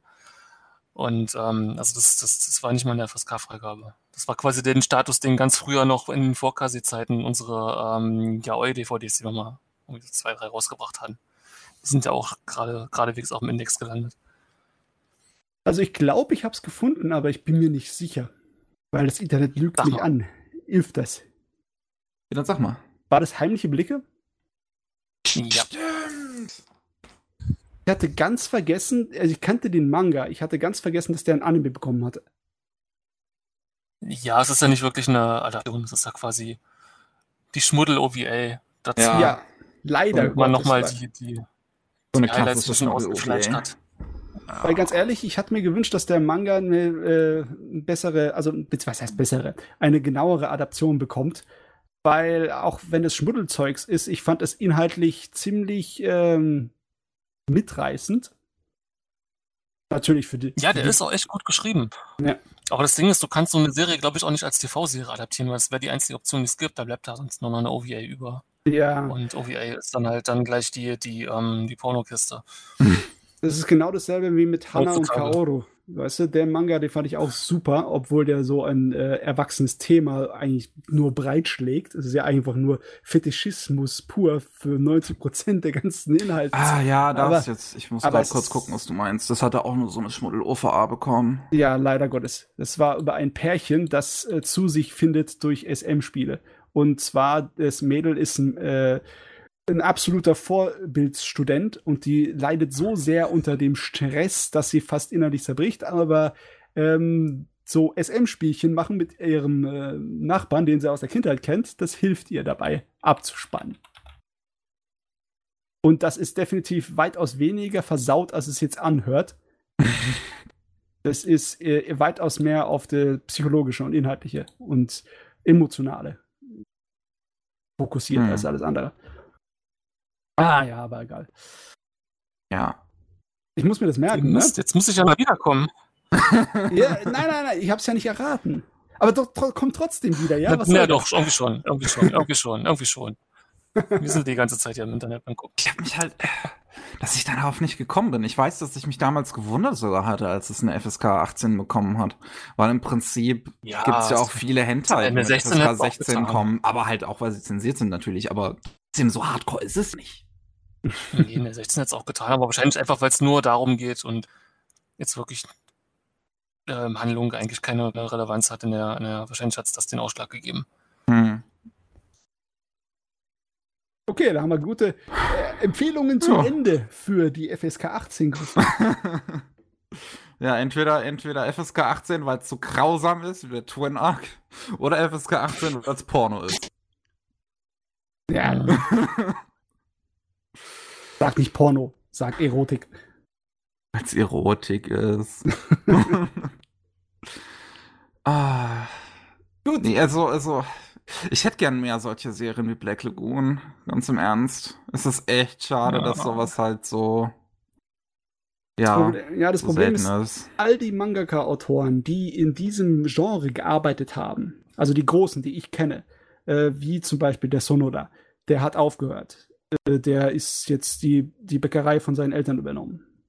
Ne? Der macht Süßigkeiten. ja, ja. Und der andere, das war der, der Wilderness, den Manga gemacht hat. Wie hieß der nochmal? Äh, ich weiß, ich glaube, der hieß Aki oder so irgendwas. Wilderness. Sagt mir jetzt auch gar nichts. Ja, das ist nicht, nicht aus Japan rausgekommen. Die habe ich damals gelesen, als ich in Japan drüben war. Akihiro Ito. Genau, Akihiro Ito. Der hat eine ganze Menge gemacht. Der hat zum Beispiel auch ähm, Bell Star gemacht über die äh, weibliche Outlaw, so ein Western-Manga war auch etwas, was nicht so die typische Sachen war. Hm. Äh, der hat sehr lange Krankheit gemacht, gehabt und hat viele Jahre nicht gearbeitet. Der hat in letzter Zeit wieder angefangen, Kurzgeschichten zu machen, äh, die auch so ein bisschen mit Revolver-Zeugs äh, arbeiten. Heißt Able, der Manga. Ja, ich, oh mein Gott, das ist ja gerade das Cover davon, der Hund mit dem Revolver. Aber, ja, ja, und halt der, der gute Black Lagoon Zeichner, ist halt sehr langsam im Moment mit seinen Kapiteln. Also macht er jetzt gerade noch Black Lagoon? Ja, also alle zwei, drei wieder? Monate kommt mal was raus. Im Endeffekt ja. mit vielen okay. Pausen zwischendrin, der läuft, der läuft ungefähr in derselben Frequenz wie Berserk. ja. Warum sind die, sind die guten Manga so langsam? ja, schade. Weil die Leute auch mal schlafen müssen. ich meine, es stimmt schon. Und, und der, der, der lässt sich halt gerne ablenken. Ja. Hat ja auch Recreators gemacht. Ja, nee, Recreators, das hat er, hat er gut gemacht. Muss ich mir auch noch angucken. Ich habe es noch nicht gesehen. Aber das ist eigentlich ein Setting, was mir sehr gefallen sollte. Halt sehr meta, ne? Ja. Sehr gut, ja. sehr gut, sehr gut. Also, äh, ich kann es empfehlen, gibt es auf Anime On Demand und gibt es auf äh, Netflix. Und äh, wie gesagt, deutsche Synchro ähm, ist gut gemacht. Ähm, also wer halt einfach mal was, was Erwachsener aussehen möchte, so, so, das hast du halt heutzutage einfach nicht mehr so häufig. Ähm, da, ist da ist man mit Black Lagoon gut aufgehoben. Und wie gesagt, auch Schießereien, was halt auch nicht unbedingt ähm, häufig kommt. Ähm, Isuna Okatabuchi ist auch ein toller Regisseur, muss man auch einfach mal dazu sagen. Also bei dem habe ich wirklich das Gefühl, so, so, so wenn der was macht, dann ist das halt so sein Ein und Alles so. Also das ist so ein Mensch, der steckt einfach dann, dann, ich, ich, so, so für den Moment, wo er halt dieses eine Projekt hat, steckt er da einfach sein ganzes Leben rein. So, das habe mhm. hab ich auch das Gefühl gehabt bei, bei uh, In This Corner of the World. Oh, so. da freue ich mich noch auf die Langfassung. Ich auch, ich hoffe, die kommt auf Deutschland, in Deutschland auch irgendwann raus. Es ist so ein Das wäre sehr schön. Ich, kein Anime-Film würde mir einfallen, bei dem es sowas gegeben hätte. Dass danach ja. eine, einfach eine absichtliche Director's Cut Langfassung rausgemacht wird. Ich meine, das war ja damals, glaube ich, weil sie nicht genug Geld hatten. So. Aber ja, ähm, so viel dazu. Ich würde sagen, haben wir genug geredet. Ja, also ich fühle mich wie ein Schwamm, der richtig ausgepresst ist und dann in der Sonne liegen gelassen, bis alle Feuchtigkeit weg ist. Das ist ähm, ein interessanter Vergleich.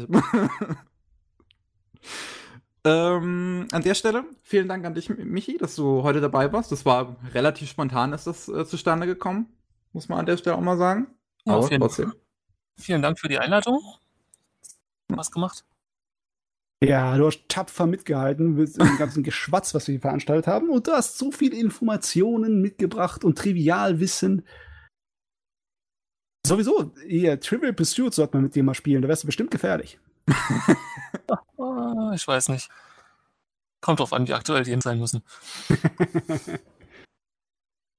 ja, natürlich auch äh, danke an dich, Matze, wie immer. Und ich würde an der Stelle sagen, ähm, bis zum nächsten Podcast. Auf Wiederhören. Tschüss. Tschüss. Ciao.